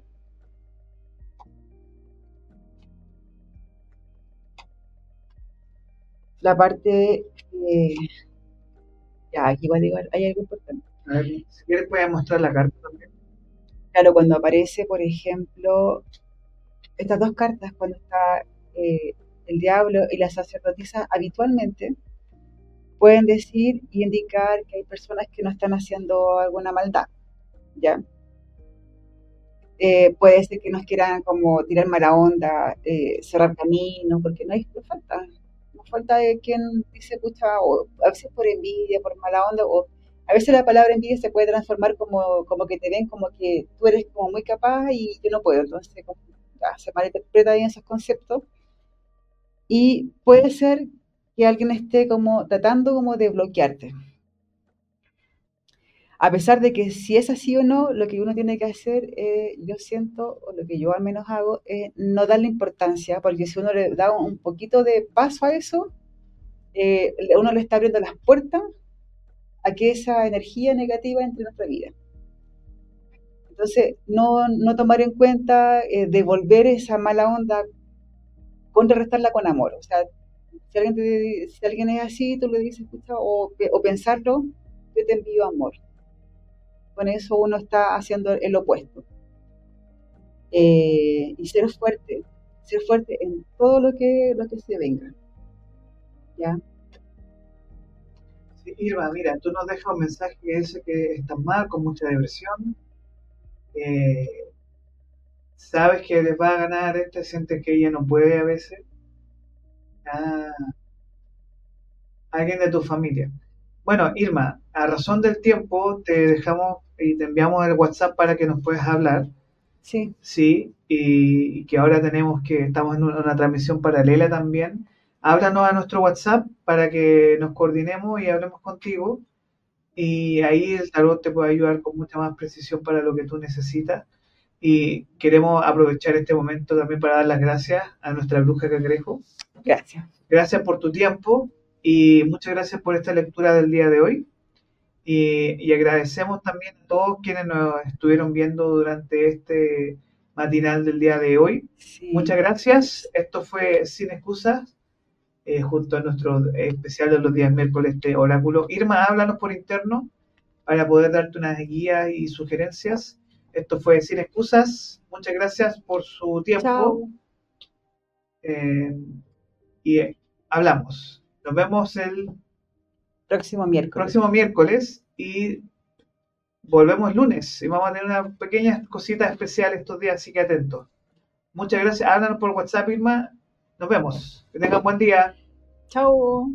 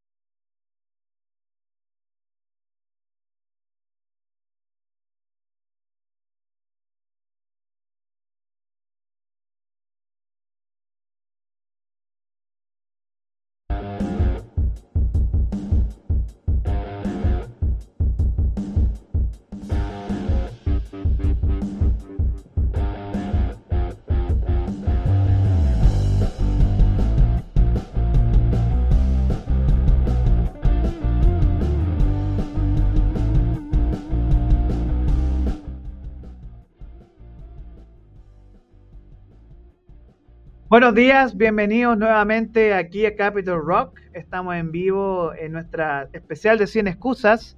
Eh, el día de hoy, eh, miércoles 15 de noviembre. Y en esta parte que es en 30 minutos, que ya tuvimos una sección previa en vivo, junto a Oriana Díaz de Mamá Emprendedora. Y estoy muy contento y orgulloso de estar en estos momentos en línea junto a Tania Geller. Tania, bienvenida. Hola, muchas gracias. Eh, bueno, ¿quién es Tania Gerer? Aquí vamos a mostrar English Go. Entonces, Tania, cuéntanos de qué se trata tu emprendimiento. Bueno, mira, te cuento. Em, lo que yo hago en English Go es crear, hacer el aprendizaje en inglés una experiencia positiva, ¿ya? Eh, eso en, en, grandes rasgos. Y la forma en que se hace es a través de clases lúdicas, ¿ya? La idea es que la gente lo pueda pasar bien aprendiendo inglés, que no sea como, oh, qué lata, tengo clases de inglés, que sean personalizadas, crear un programa de estudios que se adecue a lo que cada persona necesita y también el foco principal de las clases es la interacción. Eso es lo que es English Go. Qué interesante. Y, cuéntame de cuánto, cuándo nace esta idea en ti, ¿Qué, qué te llevó a trabajar en tu propio emprendimiento en algo que para muchos profesores es un desafío que es la enseñanza de idiomas, ¿no? Claro. Mira, te pasa que, bueno, yo, yo había trabajado, por ejemplo, trabajé en un colegio eh, durante un tiempo, trabajé en un instituto de idiomas y me di cuenta que la mayoría de los institutos de idiomas o los colegios tienen una forma de enseñar que es muy, eh, como, eh, como muy tradicional, ¿cierto? Que, como te decía, no se adecua a lo que cada persona necesita son muy poco interactivos, ¿ya? O si es interactivo es a través de diálogos que ya vienen prearmados, por ejemplo. Y yo creo que la comunicación no fluye así, la comunicación se da de una forma natural, ¿cierto? Y por otro lado, son muy aburridos, eh, como que siempre es como lo mismo, ya tienen como un programa muy así como, tienen, tienen algo muy como eh, que se repite clase a clase y no hay ninguna sorpresa al final, en términos generales. Y, y yo siempre he tenido como ese tema de que me gusta ser como un poco disruptiva quizá, innovar. y, y, es necesario. Y al final yo creo que eso fue lo que me, me llevó a, a, emprender y darme cuenta que se puede hacer las cosas de una forma diferente y que la gente realmente disfrute aprender inglés porque es algo muy necesario, en verdad. Entonces, en ese sentido, ¿cuánto tiempo llevas tú con tu emprendimiento? Mira, yo empecé el 2015 aproximadamente, me empecé a independizar Em, y de poco a poco le fui dando forma a lo que yo realmente quería lograr. Eh, principalmente, de hecho, aunque sea un poco, un poco cursi, escuchando a la gente. Hice una encuesta para ver qué es lo que la gente como que necesitaba las clases de inglés, qué es lo que le faltaba. Y justamente me encontré con estos elementos. Un programa personalizado que se, que se base principalmente en la interacción y que sea entretenido, que sea lúdico. Y ahí empecé a darle forma y pensar cómo puedo llevar esto a la sala de clase y ahora ya con un programa armado que se basa en lograr esto y que se va adecuando a lo que cada persona necesita. Oye, y cuéntame, ¿quién es Tania? ¿Quién es Tania? ¿Qué es lo que hace? ¿Qué te motiva? ¿Qué te gusta? Mira, eh, bueno, me encanta, me encanta la naturaleza, me gustan mucho también los animales, me gusta pasar mucho tiempo con mis perritos, con mi familia, con mi marido. Em, con mis amigos. Em, me gusta, me gusta, como te decía, conectar con la naturaleza principalmente, me encanta ir andar en bicicleta. Eh, y también como que yo creo que em, me gusta mucho trabajar y me gusta mucho innovar en lo que hago. Y yo creo que también eso es muy importante porque siento que realmente disfruto lo que hago. Y siento que soy muy afortunada por eso, porque creo que hay poca gente que realmente puede decir que disfruta lo que hace y que tiene millones de metas porque creo que las oportunidades son infinitas. Y hablan, hablando de oportunidades, me imagino que también con tu emprendimiento llegas no solo eh, a Chile, sino que también tienes ganas de estar en otros países, ¿no? Ya lo estoy, eh, de Orlando. de hecho, sí, no, ya lo estoy. De hecho, por ejemplo, tengo, tenemos presencia en Guatemala, en México, em, y bueno, estábamos teniendo ahí conversaciones con Argentina también. Entonces, eh, hablemos de English Go un ratito. Como empresa, eh, tú me explicabas que estos son cursos personalizados, que tú tienes tu propia estrategia también eh, de enseñanza, ¿no? Sí. Cuéntanos Un, poquito de eso. Em, bueno, creo que em, trato de, de, como según el nivel, tratar de enfocar las clases principalmente en la interacción en la que el alumno es el protagonista del curso. Y creo que eso también es algo que es muy necesario. La mayoría de los cursos son muy expositivos. Y acá el protagonista eres tú. Tú como alumno eres el protagonista del curso. Esto quiere decir lo que te decía, el tema de la flexibilidad, que también es algo muy importante, porque muchas veces me han dicho, oye, ¿y tú puedes dar clases a las 10 de la noche? y tengo un equipo de trabajo que sí, que trabaja hasta las 10 de la noche y que mm, es tan flexible como las 10 de la noche a las 7 de la mañana, que no solamente se adapta, es flexible en el horario, sino que también, como te decía, respecto a los objetivos. Yo creo que em, eso es algo también que me gusta mucho hacer, eh, o nos gusta hacer como equipo, digo, que es ir trabajando en conjunto con el alumno, cuáles son sus objetivos e ir variando. Por ejemplo, eh, alguien que quiere tener mejores oportunidades laborales, ¿cierto? Pero que le cuesta poder comunicarse eh, y necesita prepararse por una entrevista de trabajo. Puede ser esa una opción, que, que, junto con las clases, por ejemplo, de inglés general, ayudarlo a prepararse por una entrevista de trabajo. O, por ejemplo, aspirar a más a través de un examen internacional, que lo ayude a finalmente certificar su inglés.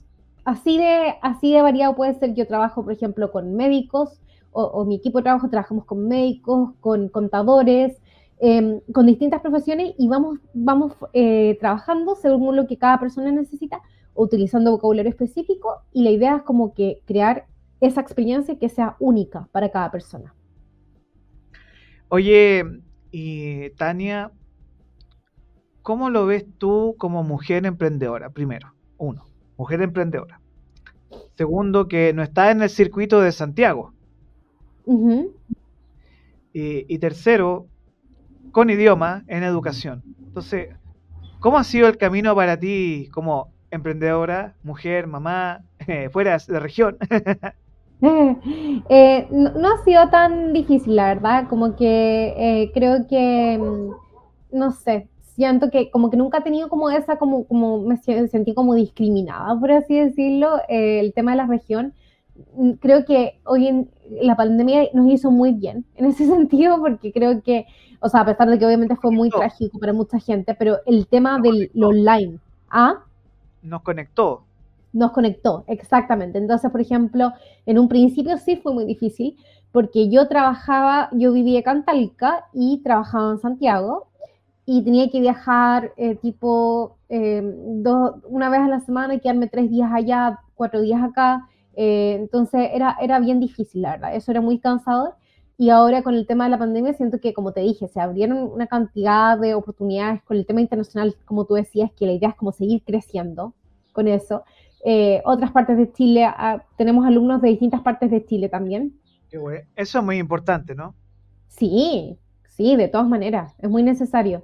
Así que, así que eso, y creo que la verdad como que no, eh, de repente, claro, es más difícil porque uno también como mujer tiene como ese rol que está como predispuesto por la sociedad de que tienes que ser dueña, de casa también y como que cumplir como con eh, tu tarea, pero tengo un tremendo equipo acá en mi casa junto con mi marido y tengo ayuda, así que estoy bien, lo puedo hacer.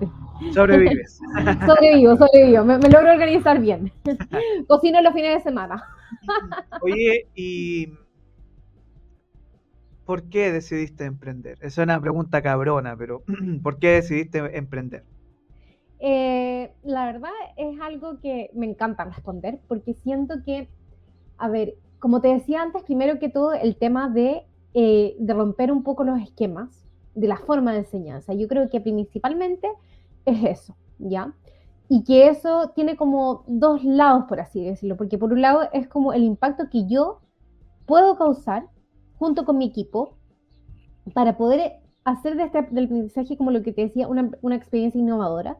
Y por otro lado pasa que, yo no sé si te ha pasado, yo me imagino que a ti también te pasa por lo que nosotros hemos hablado, que de repente cuando sientes que como que no calzas con el molde, en el sentido de que, por ejemplo, te dicen, ya, esta es la forma que tú tienes que hacer las cosas, y no es tu forma de hacer las cosas, es algo súper difícil, como que, eh, no sé, te dicen que esta es la forma que tú tienes de enseñar y no es tu forma de enseñar, por así decirlo. ¿Me entiendes? Entonces, como que se hace difícil. Y creo que el hecho como de tener la valentía de poder emprender, como de poder crear algo que realmente siento, un producto en el que creo, que más encima me da la flexibilidad, porque por ejemplo a mí me encanta viajar.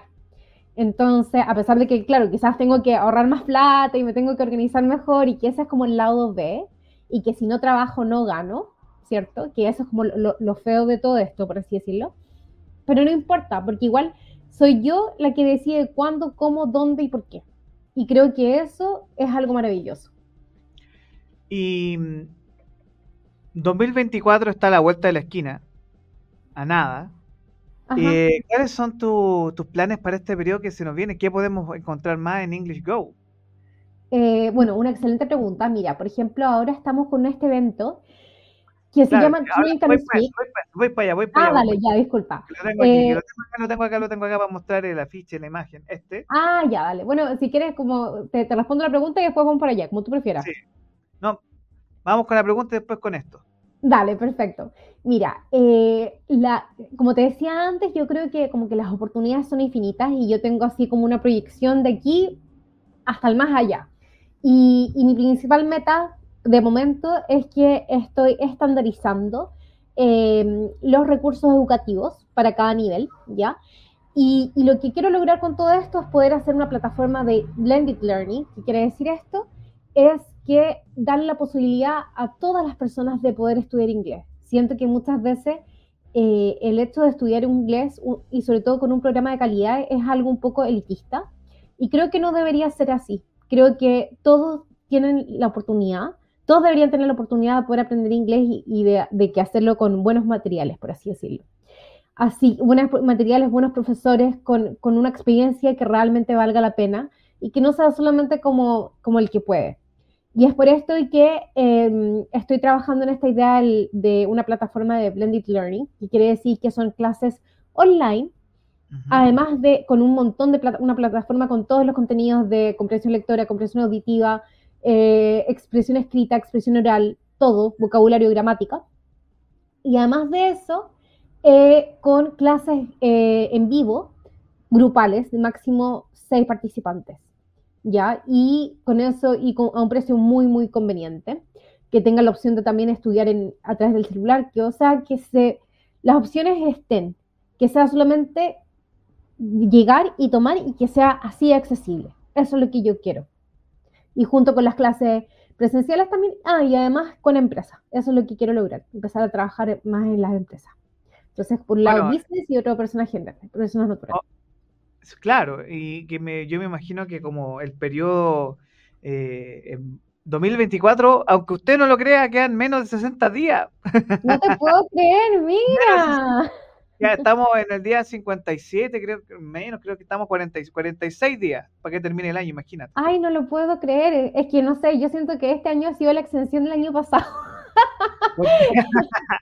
no, eso, eso, eso, ¿sabes que lo que ocurre a mi, a mis largos 32 años, aunque no se note? Aunque no se eh, note, tal cual.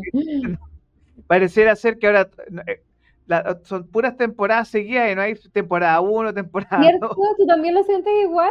Sí, pero es que eso es porque desafortunadamente, no sé cuántos años tienes tú y no voy a preguntar. Tengo 37. No, tranquilo, no tengo ningún problema ah, Yo pensé que tenía menos que yo, así Ay, mentira. ¿En serio? ¿En serio? 37, no, no, 37. Como, como 30, menos que yo. Ay, gracias, gracias, muchas gracias. Entonces, em, claro, yo, o sea, a mis jóvenes, 32 años, eh, yo ahora siento ya, no, para mí es como, oye, de nuevo Navidad. Eso mismo. Eso, es como, Eso mismo. Sí. Y, tú quedáis como, oye, no sé, es como 18 eh, Navidad, Año Nuevo, 18 Halloween, Navidad, Año Nuevo, vacaciones en marzo. Tal cual. Y, acá y ahí vamos de nuevo. Ah, papá. Y al final es como, oye, pero wait a minute. Totalmente de acuerdo. Totalmente de acuerdo contigo. Entonces, como que siento que es como, ¿qué pasó acá? Ay, qué bueno que tú también sientas lo mismo, que no soy la única, porque es como, no sé, es que no se puede creer, en serio. Es como esta máquina moledora de carne, que está como todo el rato así como, ahí, pucha, y, y seguí, y sigue, y sigue, y sigue. Ajá. Y al final claro, uno dice 2024, pero ya es el 2024, pues ya el 2023 se acabó. De hecho, los estudiantes dos semanas para que terminen clase, entonces ya se acabó el 2023. Se acabó, Ay, no, es de no creer. No, en serio es de no creer. Es que, ¿sabes qué? Estamos con, eh, bueno, los estudiosos de la academia, ¿no? Eh, estamos como, como un efecto jet lag por el 2020. ¿Tú crees? Yo creo que sí, por el tema de que fue un año del encierro. Entonces, como que ah. mentalmente el 2020 hasta el 2021 no existen. Y ahora estás viviendo como... Sí, a mí de hecho me pasa eso, como que no... no... Como sí. cosas rápidas. Sí, sí, sí, sí, es verdad. A mí me pasa de hecho como que, por ejemplo, no me acordaba que el año pasado, porque el 2022 igual fue como raro todavía, o sea...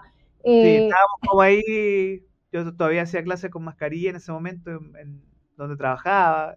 Claro, y parece mucho más tiempo, ¿no? Eso se hace. Así como, por ejemplo, yo, yo me estaba acordando ayer, o sea, el otro día con mi marido y decía, oye, ¿te acuerdas cuando nos fuimos de vacaciones y nos fuimos en el avión con mascarilla? Y era así, el 2020, ¿hace un año? ¿Hace, sí, hace un año? Hace un año, y es de no creer, es como que si uno siente que fue como mucho más tiempo, porque es lo que tú dices, son como dos años que como quedaron ahí como en el vacío. Qué loco. Claro, y eso habla mucho, por ejemplo, eh, saltándome olímpicamente, de a, este tema de que no se podían hacer cosas presenciales.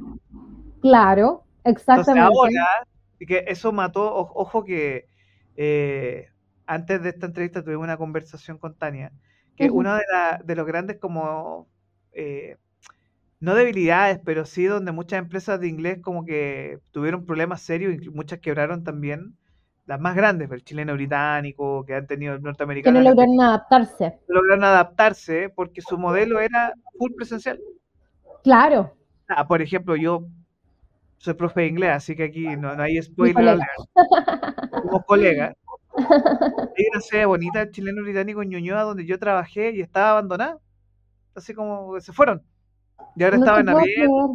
Porque las ¿Qué es lo que ocurre con el tema de inglés en Chile, por lo menos? Que la gente descubrió Internet, descubrió en el fuego. y se fueron a plataformas como Duolingo, Políglota, e incluso estas como el Open English, ¿cierto? Pero el tema es que facilita mucho trabajar en línea la enseñanza, por lo menos, y una pregunta para ti, eh, del uno a uno. Como que le sacáis más jugo a la hora, ¿no? Totalmente, totalmente de acuerdo. O sea, es como que, porque es más personalizado al final. Pero fíjate que incluso yo tengo clases clases en pareja y aún así también, disculpa. disculpa sí, no te preocupes. Cosas de. unos pehuitos, unos pehuitos ahí. Eh, la, basura, el señor del gas. Exactamente, exactamente. Y tengo tres más encima, entonces imagínate, todo ah. triplicado. Eh, ¿Qué te iba a decir? Eh, claro, entonces como que, por ejemplo, en clases de pareja, que también funcionan súper bien porque da, logra esa como interacción un poco más personalizada. Y no así, por ejemplo, quizás como las clases de los institutos y todo eso, que yo creo que yo hice clases en un instituto. En ¿Ah? Son hiperestructuradas. Sí, y la cantidad de gente también, que de repente son, no sé, cinco, siete, ocho personas, ocho personas por lo general. Entonces, ¿cuál es la posibilidad de que realmente tengan la oportunidad de hablar? además del tema de la estructura, que son todas las clases iguales, o es con el libro o es la presentación de PPT, que son siempre la, mismo, el mismo orden, no hay ninguna innovación en la, sala, en la clase. Bueno, uno de los temas claves que tú mencionas constantemente es la innovación, ¿cierto? Ajá, sí. Em, voy a hacer una pregunta cabrona. Ah, qué miedo. No tenga miedo, señorita. Eh, ¿Por qué una persona natural o empresa debería contratar tu servicio? Yo creo porque es lo que te digo. A ver, principalmente siento que existe el estigma para mucha gente, la mayoría. Dos cosas. Uno, que el inglés es aburrido, no me gusta o me cuesta. Creo que el 90%... Predisposición, exactamente. Entonces, y lamentablemente es algo súper necesario para la mayoría de la gente que quiere tener ya sea mejores oportunidades laborales, que quiere viajar.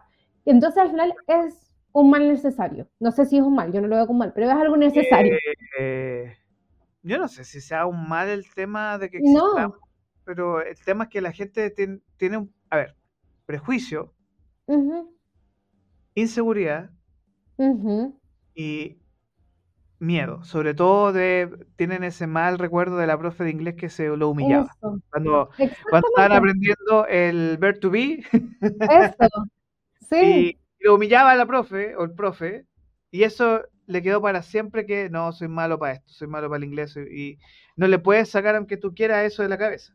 Exactamente. Entonces, y yo creo que ese tema emocional que ya sea porque no te gusta o porque te cuesta, porque tuviste una mala experiencia, sumado a que los cursos antiguamente, los cursos en general son tan basados en la, eh, o sea, la gramática es muy necesaria, pero son poco basados, son más enfocados como en la parte em, de, eh, receptiva más que productiva. O la producción se basa principalmente en la gramática, pero no en el hablar. Entonces yo creo que lo que yo vengo a ofrecer justamente es lo contrario.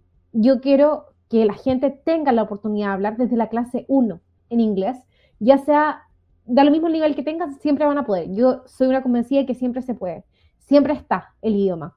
algunos cuesta más, algunos les cuesta menos, pero siempre está.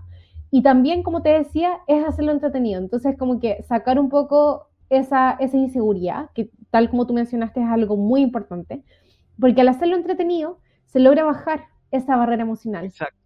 Y la gente logra comunicarse mucho mejor. Y eso es lo que yo quiero lograr. Eso es lo que yo ofrezco.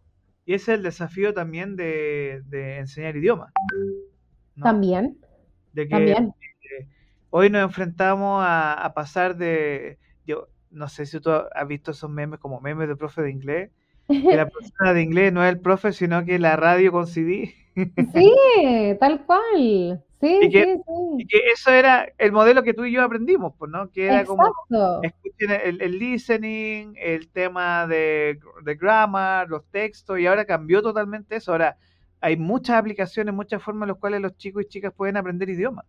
O sea, de hecho, por ejemplo, hablando de eso mismo, hablando, por ejemplo, del listening, yo siempre le digo a mis alumnos que la mayoría de las clases, la parte de listening, se puede trabajar a través de canciones. Yo trabajo, por ejemplo, con una, una página que yo creo que tú conoces, que se llama Lyrics Training, que es completar la letra de la canción y te juro que el ambiente que se puede generar ahí o que se genera ahí después de hacer como un karaoke. Entonces imagínate, es como que vas completando la letra de una canción que quizás de un cantante que conoces, ¿ya? O la letra de la canción que una, de una canción que conoces y después de eso va, se te crea como esa conexión emocional que después que la próxima vez que escuchas la canción vas a decir, oh, me acuerdo de esta canción, así como que la hicimos en clase y ahora ya entiendo lo que dice, porque al identificar qué es lo que dice leyéndola después, completando, es mucho mejor. Y ahí se está trabajando pronunciación, vocabulario, gramática, comprensión lectora, todo, y de una forma entretenida y que realmente logra hacer del proceso de aprendizaje un proceso sustentable. Y eso es lo que yo quiero. Oye, Tania, vamos con esto que es Drink and Speak. ¿Qué, qué evento es este que estamos mostrando acá? Mira. Eh, el día martes. Expli- cuéntanos, antes que vaya yo y meta la cuchara, explícame tú de qué se trata esto. bueno, como, como quiera.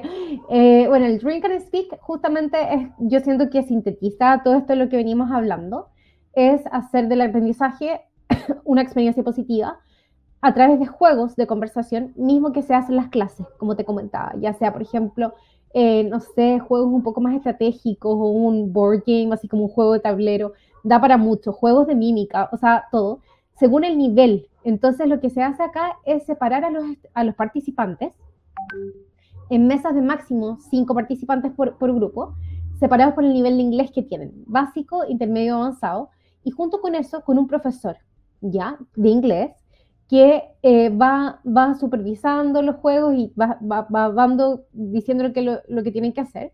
Y son tres instancias de juegos, ¿ya?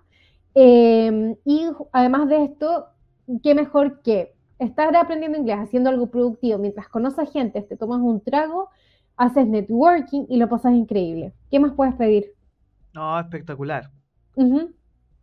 Eso y esto es. es en el martes 21 de noviembre, 19.30 horas, TPM Bar en Avenida Tobalaba 455. Esto es Metro Tobalaba ahí mismo, ¿cierto? Sí. Ahí mismo, onda, a pasos de, y queda al lado, al lado de los bomberos. Uno, ese edificio como de ladrillo que está ahí, Qué que se ve al tiro el camión. Oye, pasamos al- vamos a dejar esto en nuestras redes también, pero Ajá. ahora viene tu momento de fama, tu minuto de fama.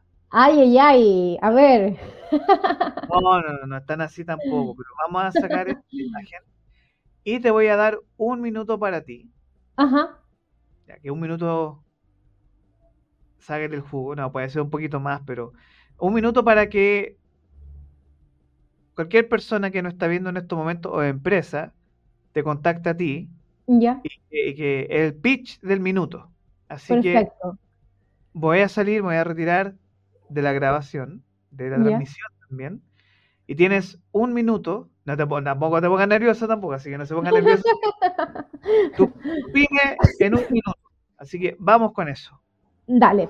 Bueno, hola a todos, ¿cómo están? Si tú quieres aprender inglés de una forma entretenida, lúdica y con un programa personalizado que se adapta a lo que tú necesitas porque estás aburrido de los cursos de inglés, que son siempre lo mismo, yo te invito acá a poder agendar una clase de prueba con English Go para que puedas vivir la experiencia English Go. Te prometo que no te vas a arrepentir. Y si no me crees, crees que necesitas un poco más de prueba, te invito a participar del Drink and Speak el próximo martes 21 de noviembre a las 19.30 horas para que puedas ver a lo que me refiero, qué es lo que realmente logramos en English Go, hacer del aprendizaje en el inglés una experiencia positiva.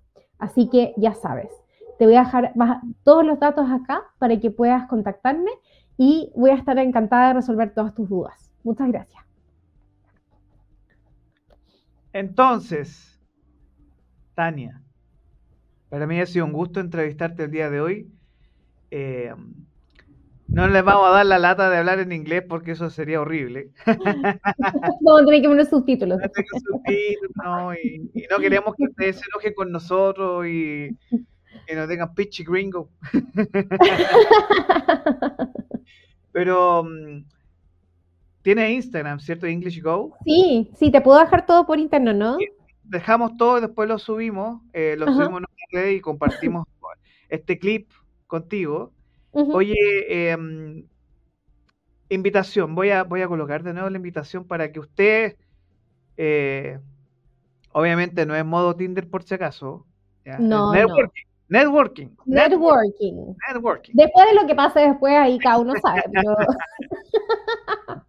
pero el principal es networking.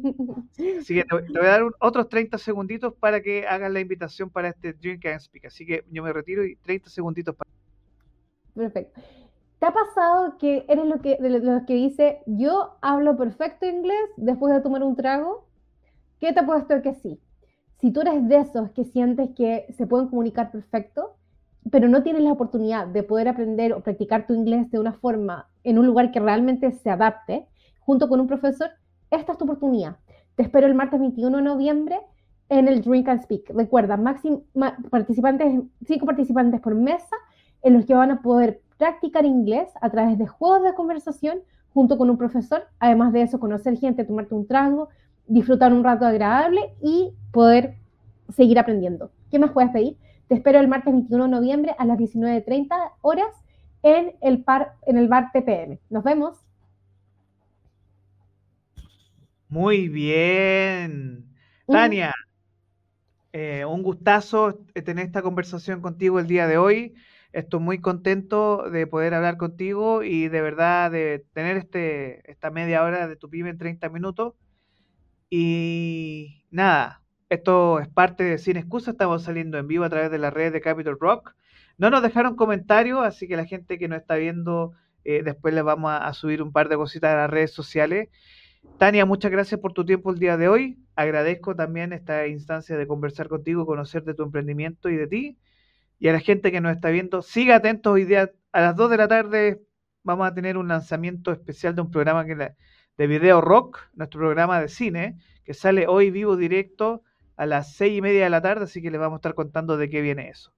Tania, muy buenos días y a la gente que nos está viendo tengan un excelente día. Esto fue Sin Excusas, Pyme 30 minutos con Orlando Cisterna junto a English Go. Muchas gracias. Gracias Orlando, nos vemos. Chao, chao. Chao, chao.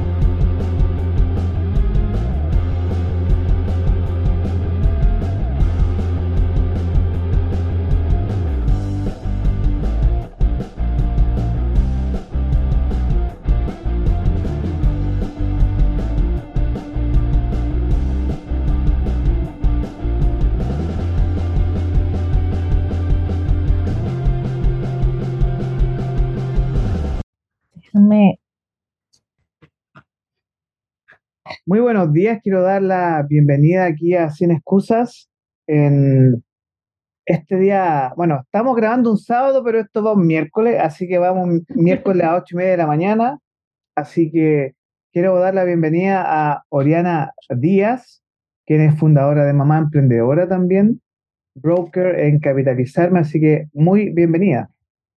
Muchas gracias por la invitación, Orlando. Un placer para mí estar acá en tu programa y bueno, compartir con el público un poco mi experiencia como emprendedora, como broker y mi historia de, de, de dónde vengo y todo lo que he hecho hasta este momento.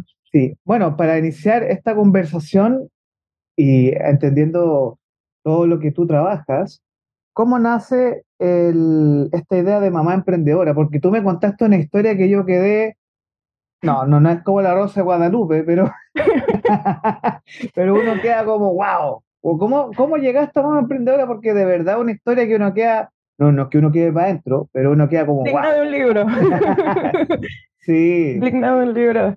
Mira, eh, mi historia comienza en Venezuela como se nota en mi voz, yo soy venezolana, tengo 35 años, hoy en día soy mamá, pero llegué acá a Chile en el año 2019. En Venezuela yo estudié Derecho, tengo dos posgrados, soy experta en Derecho Constitucional y en Derecho Civil, en juicios particularmente porque estudié procesos. Y digamos que esos 10 años de estudios, poco antes de yo venirme a Chile, rindieron sus frutos y me hice asesora legislativa.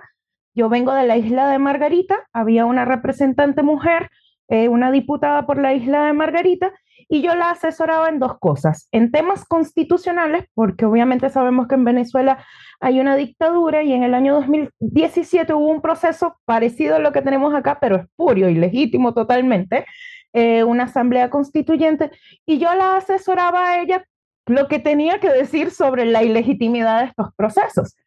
Y aparte, eh, trabajaba con ellas todo lo que era el marketing político y la exposición en redes de estas ideas de democracia, de libertad, de cómo podemos desarrollarnos, cómo podemos crecer y salir de esa crisis política, económica, social, todo el, el desastre que hay allá en Venezuela. Obviamente en su momento eso me trajo serias complicaciones porque no es fácil hablar de democracia en dictadura y en su momento me tocó emigrar.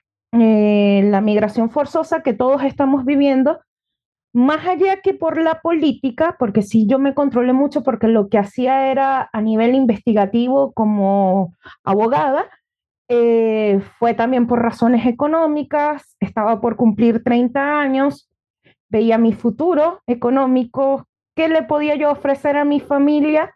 Y mi hermana, una prima vivían acá, son emprendedoras, ya no viven acá actualmente, se fueron a Estados Unidos, pero en su momento ellas fueron mi inspiración cuando vine. Y decidí venir a probar y dije, bueno, si sale mal, puedo volver y seguir en lo que estaba haciendo.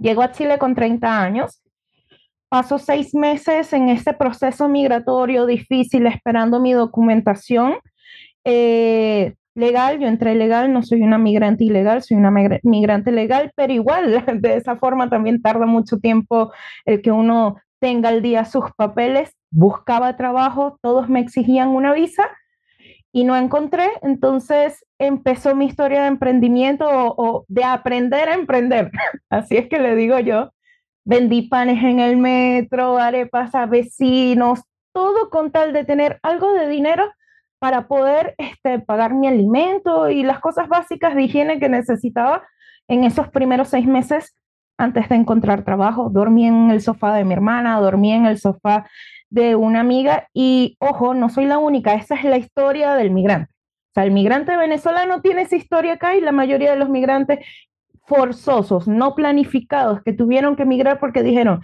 ya no me está dando y tengo que hacerlo, esa es la historia. No soy la excepción y no es algo excepcional. Eh, de allí, durante ese tiempo, gracias a lo que estuve haciendo en Venezuela, me llamaron de México, me invitaron, el Tribunal Supremo allá me invitó y me invitó a una universidad para dar unas conferencias.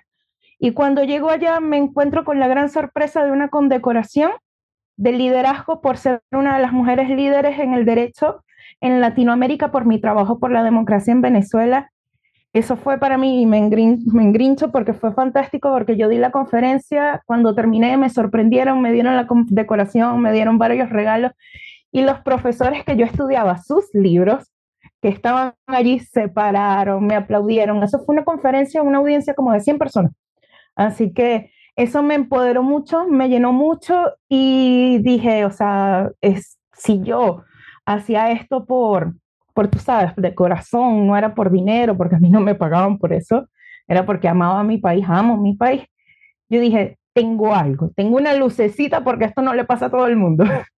Y entonces al llegar acá, gracias al universo, encontré trabajo en un cementerio, nunca había vendido, aprendí a vender y ahí fue cuando empezó mi historia con los negocios, con las ventas en cementerio. Vino la pandemia Y obviamente trabajando en cementerio en una pandemia, aprendí de negocios y de ventas de una forma agresiva, porque había que hacerlo, había que cumplir metas. Y estando en eso, yo empecé a decir, ya va, pero si yo hago todo esto para un tercero y da resultados, ¿por qué no empiezo a planificar de alguna forma esto para mí? Eh, mi primer emprendimiento fue en, eh, hace tres años, que se llamaba Tiendita Zen, era un e-commerce, estaba trabajando en el cementerio y justo recién había quedado embarazada. Entonces, eh, digamos que la idea original de ese emprendimiento era como que tengo que darle algo de estabilidad a mi hijo, emprendamos con un negocio que el día de mañana quizás a él esto le funcione y así viendo cómo, eh, Chile es un país caro, la educación es costosa, la economía aquí, aunque es estable gracias al tema de la UEF, eh, es, es, difícil lograr esa estabilidad económica, esa libertad financiera, no es tan fácil. Eso significa que uno tiene que aprender de muchas cosas para poder avanzar y si puedo hacer lo que no, lo que no hicieron conmigo, porque a pesar de que yo estudié mucho, 10 años de derecho, a mí nadie me ha enseñado de finanzas, en ninguna universidad te enseñan de eso a menos que estudies economía, administración. Nadie me enseñó a ahorrar. Nadie me enseñó lo de las deudas buenas deudas malas. Cosa que aquí cuando en Chile es muy propenso a, a caer en esas deudas malas. Y yo dije, oye, tengo que empezar a aprender esto para enseñarle a mi hijo. Lamentablemente mi hijo en ese proceso cuando nació se enfermó de COVID y me tocó hacer lo que la mayoría de las mamás aquí en Chile hace, que es renunciar a su trabajo, un trabajo estable, eh, un trabajo en el que obviamente yo ganaba muy bien, ya terminando la pandemia, pero yo ganaba más del millón de pesos, o sea, ganaba bien para, para, para lo que gana una persona acá sin ser profesional, porque aunque sea abogada, en este momento, hasta que yo no revalide, ese título no me sirve de nada más allá de mis conocimientos para mí. Y cuando nace mi hijo, le da esta enfermedad, los jefes no entienden que tengo que estar con él y estoy en esa diatriba de sigo trabajando y abandono a mi hijo en su enfermedad y, y puede que se me enferme más o se me muera o renuncio a esto, voy por la salud de mi hijo. Ahí fue como que definitivo, ya no es un experimento, ya no es aprender a emprender, es emprender con todo y darle a la escuela de la vida. Y ahí nace Mamá Emprendedora, que para ti es este, tu desafío personal ahora. Sí. Y cuéntame, porque ahora tú lo ves como mamá y tú ves que hay muchas mujeres jóvenes o mujeres mayores que no tienen esta guía, ¿no es cierto?, eh, para emprender y que tú tuviste que aprender, como decimos en buen chileno, a, a golpe y porrazo, un venezolano a coñazo, eh, Correcto. Tal cual. Estamos con doble traducción acá, así que para que no entiendan. Sí, sí, literal. Eh, por eso es que yo le digo aprender a emprender. claro. Y mamá emprendedora, ¿cuánto tiempo lleva? tres preguntas. ¿Qué, cómo, por qué? ¿Qué es lo que hacen? ¿Cómo lo hacen? ¿Y por qué lo hacen? Bien, mamá emprendedora eh, lo que yo te comentaba antes, yo estaba con el tema de la tiendita Zen, el bebé enfermo, recién nacido. Fue muy, entré en Corfu, en las escuelas de negocio de Corfu en ese momento, porque yo decía, ya, tengo que empezar a aprender, no puedo yo sola, necesito mentores, no tengo cómo pagar un mentor en este momento, hay alternativas. Y de ahí empieza esa idea de mamá emprendedora también, porque por lo menos para la comunidad venezolana, que no, nos, no nacimos acá, no nos criamos acá, no sabemos que Corfo existe y que existen centros de negocio, no sabemos que existe acceso a capital, no tenemos ni idea de que existe Startup Chile y que puedes acceder a mentorías, a capitales de riesgo y, y ahorita con las tecnologías muchos, yo yo tengo ideas, amigos tienen ideas, y de repente uno no sabe en una de esas, la pegas, pero en el proceso del aprendizaje tienes que entrar al, al medio.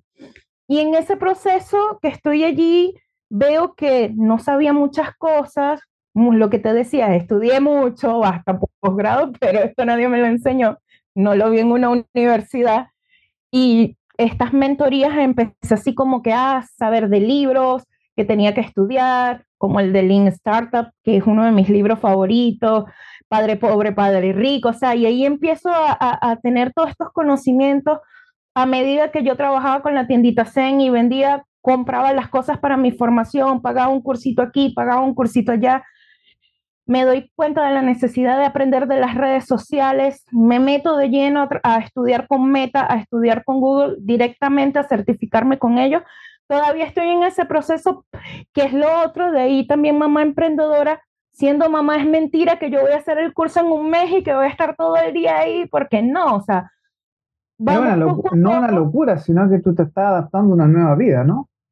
A nueva vida, nueva cultura, nueva economía, nueva información, porque las cosas legales que yo manejo, puedo manejar la teoría, pero en la práctica acá es distinto, entonces tengo que aprender la práctica y esa experiencia legal, sumarla al emprendimiento, entonces yo te puedo leer hoy en día un contrato, yo entiendo lo que dice el contrato, pero igual tengo que ver la ley a ver que si es o no es lo que yo creo, si se asemeja o no lo que yo aprendí en Venezuela. Entonces, todo ese proceso de aprendizaje me llevó como un año, un año y medio, en, entender el ecosistema del emprendimiento en Chile, cómo funciona, dónde están las oportunidades y siendo mamá y mujer, dónde están las oportunidades particulares que apoyan el emprendimiento femenino, porque además eh, hay oportunidades, eres extranjera, hay sitios donde para los extranjeros puntualmente dan oportunidades, eres mujer, hay sitios donde puntualmente apoyan a las mujeres pero no hay ningún sitio en donde enseñen justo a este nicho, mamá, mujer, recién emprendiendo, sin formación en negocios, sin formación en marketing, eh, que, que vengas de otro mundo. O sea, eso no existía aquí en Chile y yo lo empecé a experimentar conversaba con amigas siendo mamá y me decían, oye, qué buena idea, qué buena idea. Y yo les empezaba a enseñar, mira, esto, lo otro. Me empezaban a llamar amistades de todos lados y yo, que ya va, aquí yo tengo un nicho. ¿Y cómo fue que... Mamá emprendedora. Y mamá emprendedora, tú eres una consultora, tú eres eh, una persona que dice, mira, esta es tu idea de negocio, esto es lo que podemos desarrollar, estos son los fondos que tú puedes participar, eh, y en el nicho en el cual tú trabajas, yo me imagino que hay como un nicho ideal, ¿no? Sobre todo conociendo tu experiencia, tu vida. Justamente por eso, porque yo siguiendo varios mentores con, con los que he ido aprendiendo, me di cuenta que la mayoría de ellos, algunos profesionales, otros no, hablaban desde su propia experiencia y que ese camino recorrido era lo que le daba la autoridad dentro del nicho. Y yo viviendo esa experiencia, que dentro de una forma u otra, algunas cosas han sido forzadas por la vida, otras han sido decisiones, pero experiencias al fin de vida y, y dentro del área de los negocios, me di cuenta que desde la experiencia yo podía explicar a otros cómo lo he hecho, qué he hecho, incluso los altibajos, porque la gente cuando habla del emprendimiento se, se imagina algo así como Facebook, Google, la idea multimillonaria, pero ya va, hay un camino allí que es bien heavy, que tiene Millonario que ser en un día. Sí. Entonces, y sí. pasas de mamá emprendedora y al mismo tiempo eh, estás como, eh, porque una cosa es trabajar apoyando emprendimiento, dándole Correcto. Pero otra cosa es la parte más compleja, yo creo que es la forma, que es la postulación o la obtención de recursos, fondos, y ahí es donde ingresa tu otra línea, que a broker, con capitalizar, ¿no es cierto? Correcto. ¿Qué sucede? Eh, cuando uno va a acceder a capital, no todos los proyectos pueden acceder a capital. Por ejemplo, si yo tengo una idea de una startup, desde la etapa de idea, yo no tengo que tener algo concreto, yo puedo agarrar un papel, dibujar la idea de una aplicación, me voy a, una empresa o a un fondo público de levantamiento de capital, digo la idea y si les gusta me financian con un proyecto de un año, dos años, o sea, puedo lograrlo, no siempre pasa, pero hay las posibilidades de que sin tener nada lo puedas lograr.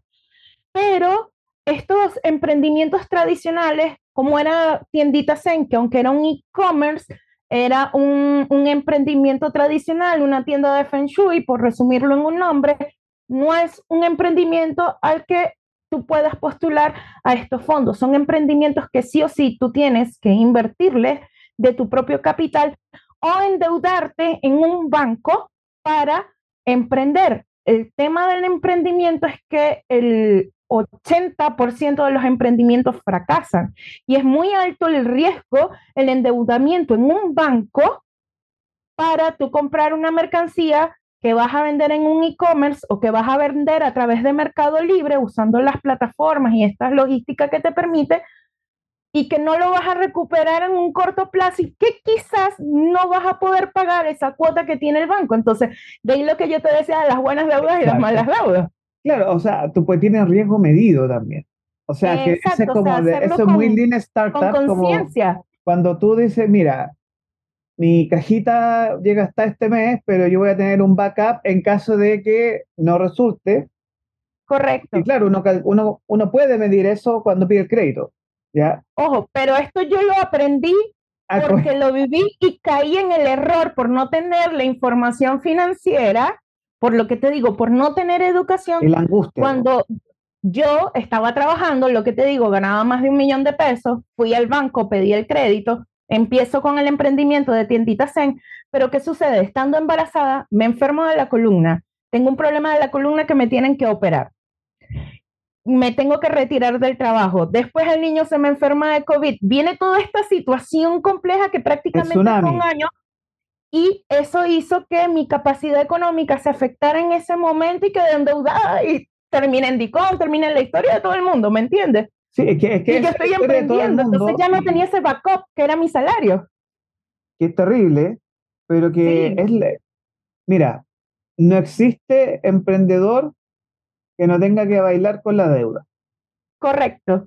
o la bicicleta también. Entonces, sí, así es. Entre las tarjetas de crédito, los créditos, la gente tiene que entender que, eh, bueno, lo que dice no es Miyazaki, ¿cierto? Sí, el de, bueno, Fuyasaki, el, el de padre ah, Robert Kiyosaki. Kiyosaki, que él dice, todo el mundo ve mal la deuda, pero los países están hiper endeudados. Y es que uno, uno tiene que apostar al apalancamiento, que es lo que habla es el tema de poder buscar o un inversionista ángel o poder buscar, eh, por ejemplo, nosotros en, en, Capital Rock somos dos socios, pero uno de los socios es un inversionista ángel. Eh, yo también ahora soy el inversionista de mi lado.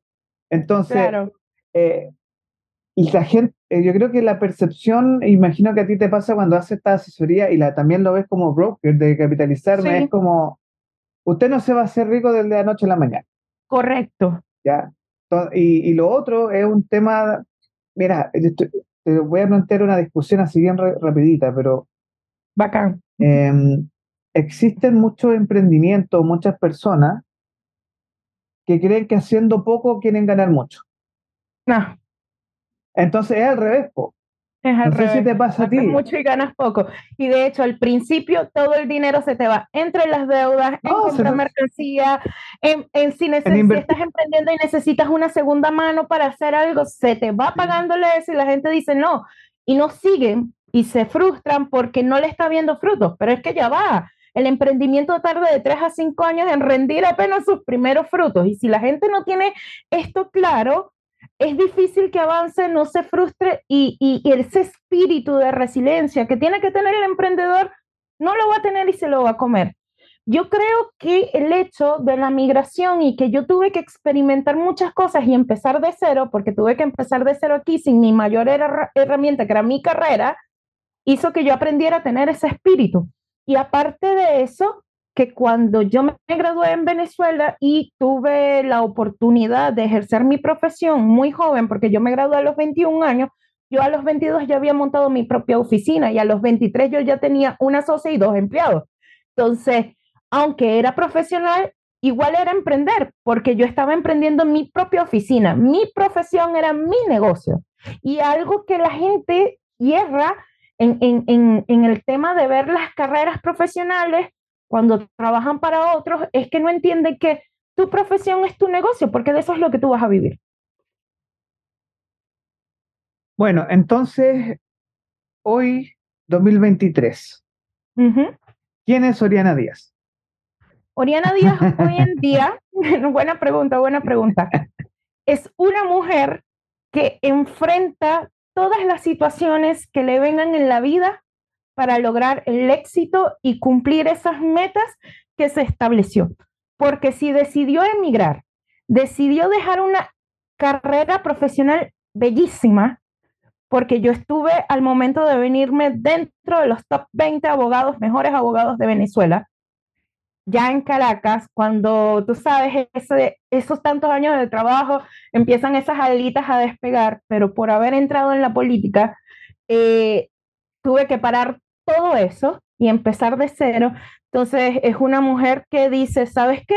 Si yo fui capaz de esto, entonces puedo ser capaz de más y vamos para adelante, vamos para adelante, vamos para adelante. ese espíritu está en mí y sí tengo varios proyectos como mamá emprendedora, que al final no te dije, el objetivo de mamá emprendedora es ayudar a las personas que están pasando por un proceso, ese es mi nicho específico. Obviamente hay más personas que puedo ayudar, pero cuando tengo la idea es ayudar a estas mujeres que normalmente no tienen acceso a esta información o que teniéndolo, porque de repente podemos ser muy teóricas, porque las mujeres hoy en día sí estudiamos, estudiamos, estudiamos para la práctica. Entonces, esta experiencia que me ha dado la vida y, y, eh, la migración, los negocios como migrante, poderla traspasar y que quizás no puedan entrar en los mismos errores o cometiendo los mismos errores, ya hay una solución, démosles la vuelta. Y es por esta vía o por aquella vía. Sea, allí es donde vienen estas mentorías de negocios en el área de marketing digital, manejo de redes sociales, eh, en los negocios digitales, cómo montar un e-commerce. ¿Necesitas un e-commerce? ¿Por qué no te vas a Mercado Libre? Porque Mercado Libre te puede armar toda la logística si no tienes el dinero para tú tener tu propia logística. Y así, y así voy dando asesorías de a poco y avanzando y que las mujeres puedan realmente, sea, impactar en esta vida de estas mujeres, en que si estás en casa, estás como mamá, puedes usar las redes y monetizar las redes y además si estás monetizando y ahora como broker, que, que, que me viene ahora esta experiencia de cómo invertir correctamente, cómo endeudarte correctamente, entonces empezaste a monetizar, a generar dinero, ahora te puedo dar la información de cómo ir asegurando esa libertad financiera y si esto te está generando y puedes irte a un, a un medio más grande, ahora emprender realmente como es, tener tu buen negocio y despegar, vamos a darle juntas. Esa es la idea. Muy bien. Y todo lo que ocurre con capitalizarme, ¿cuál es tu rol ahí? ¿Y qué puede obtener un emprendedor, una emprendedora o una persona natural de tu servicio y consejo?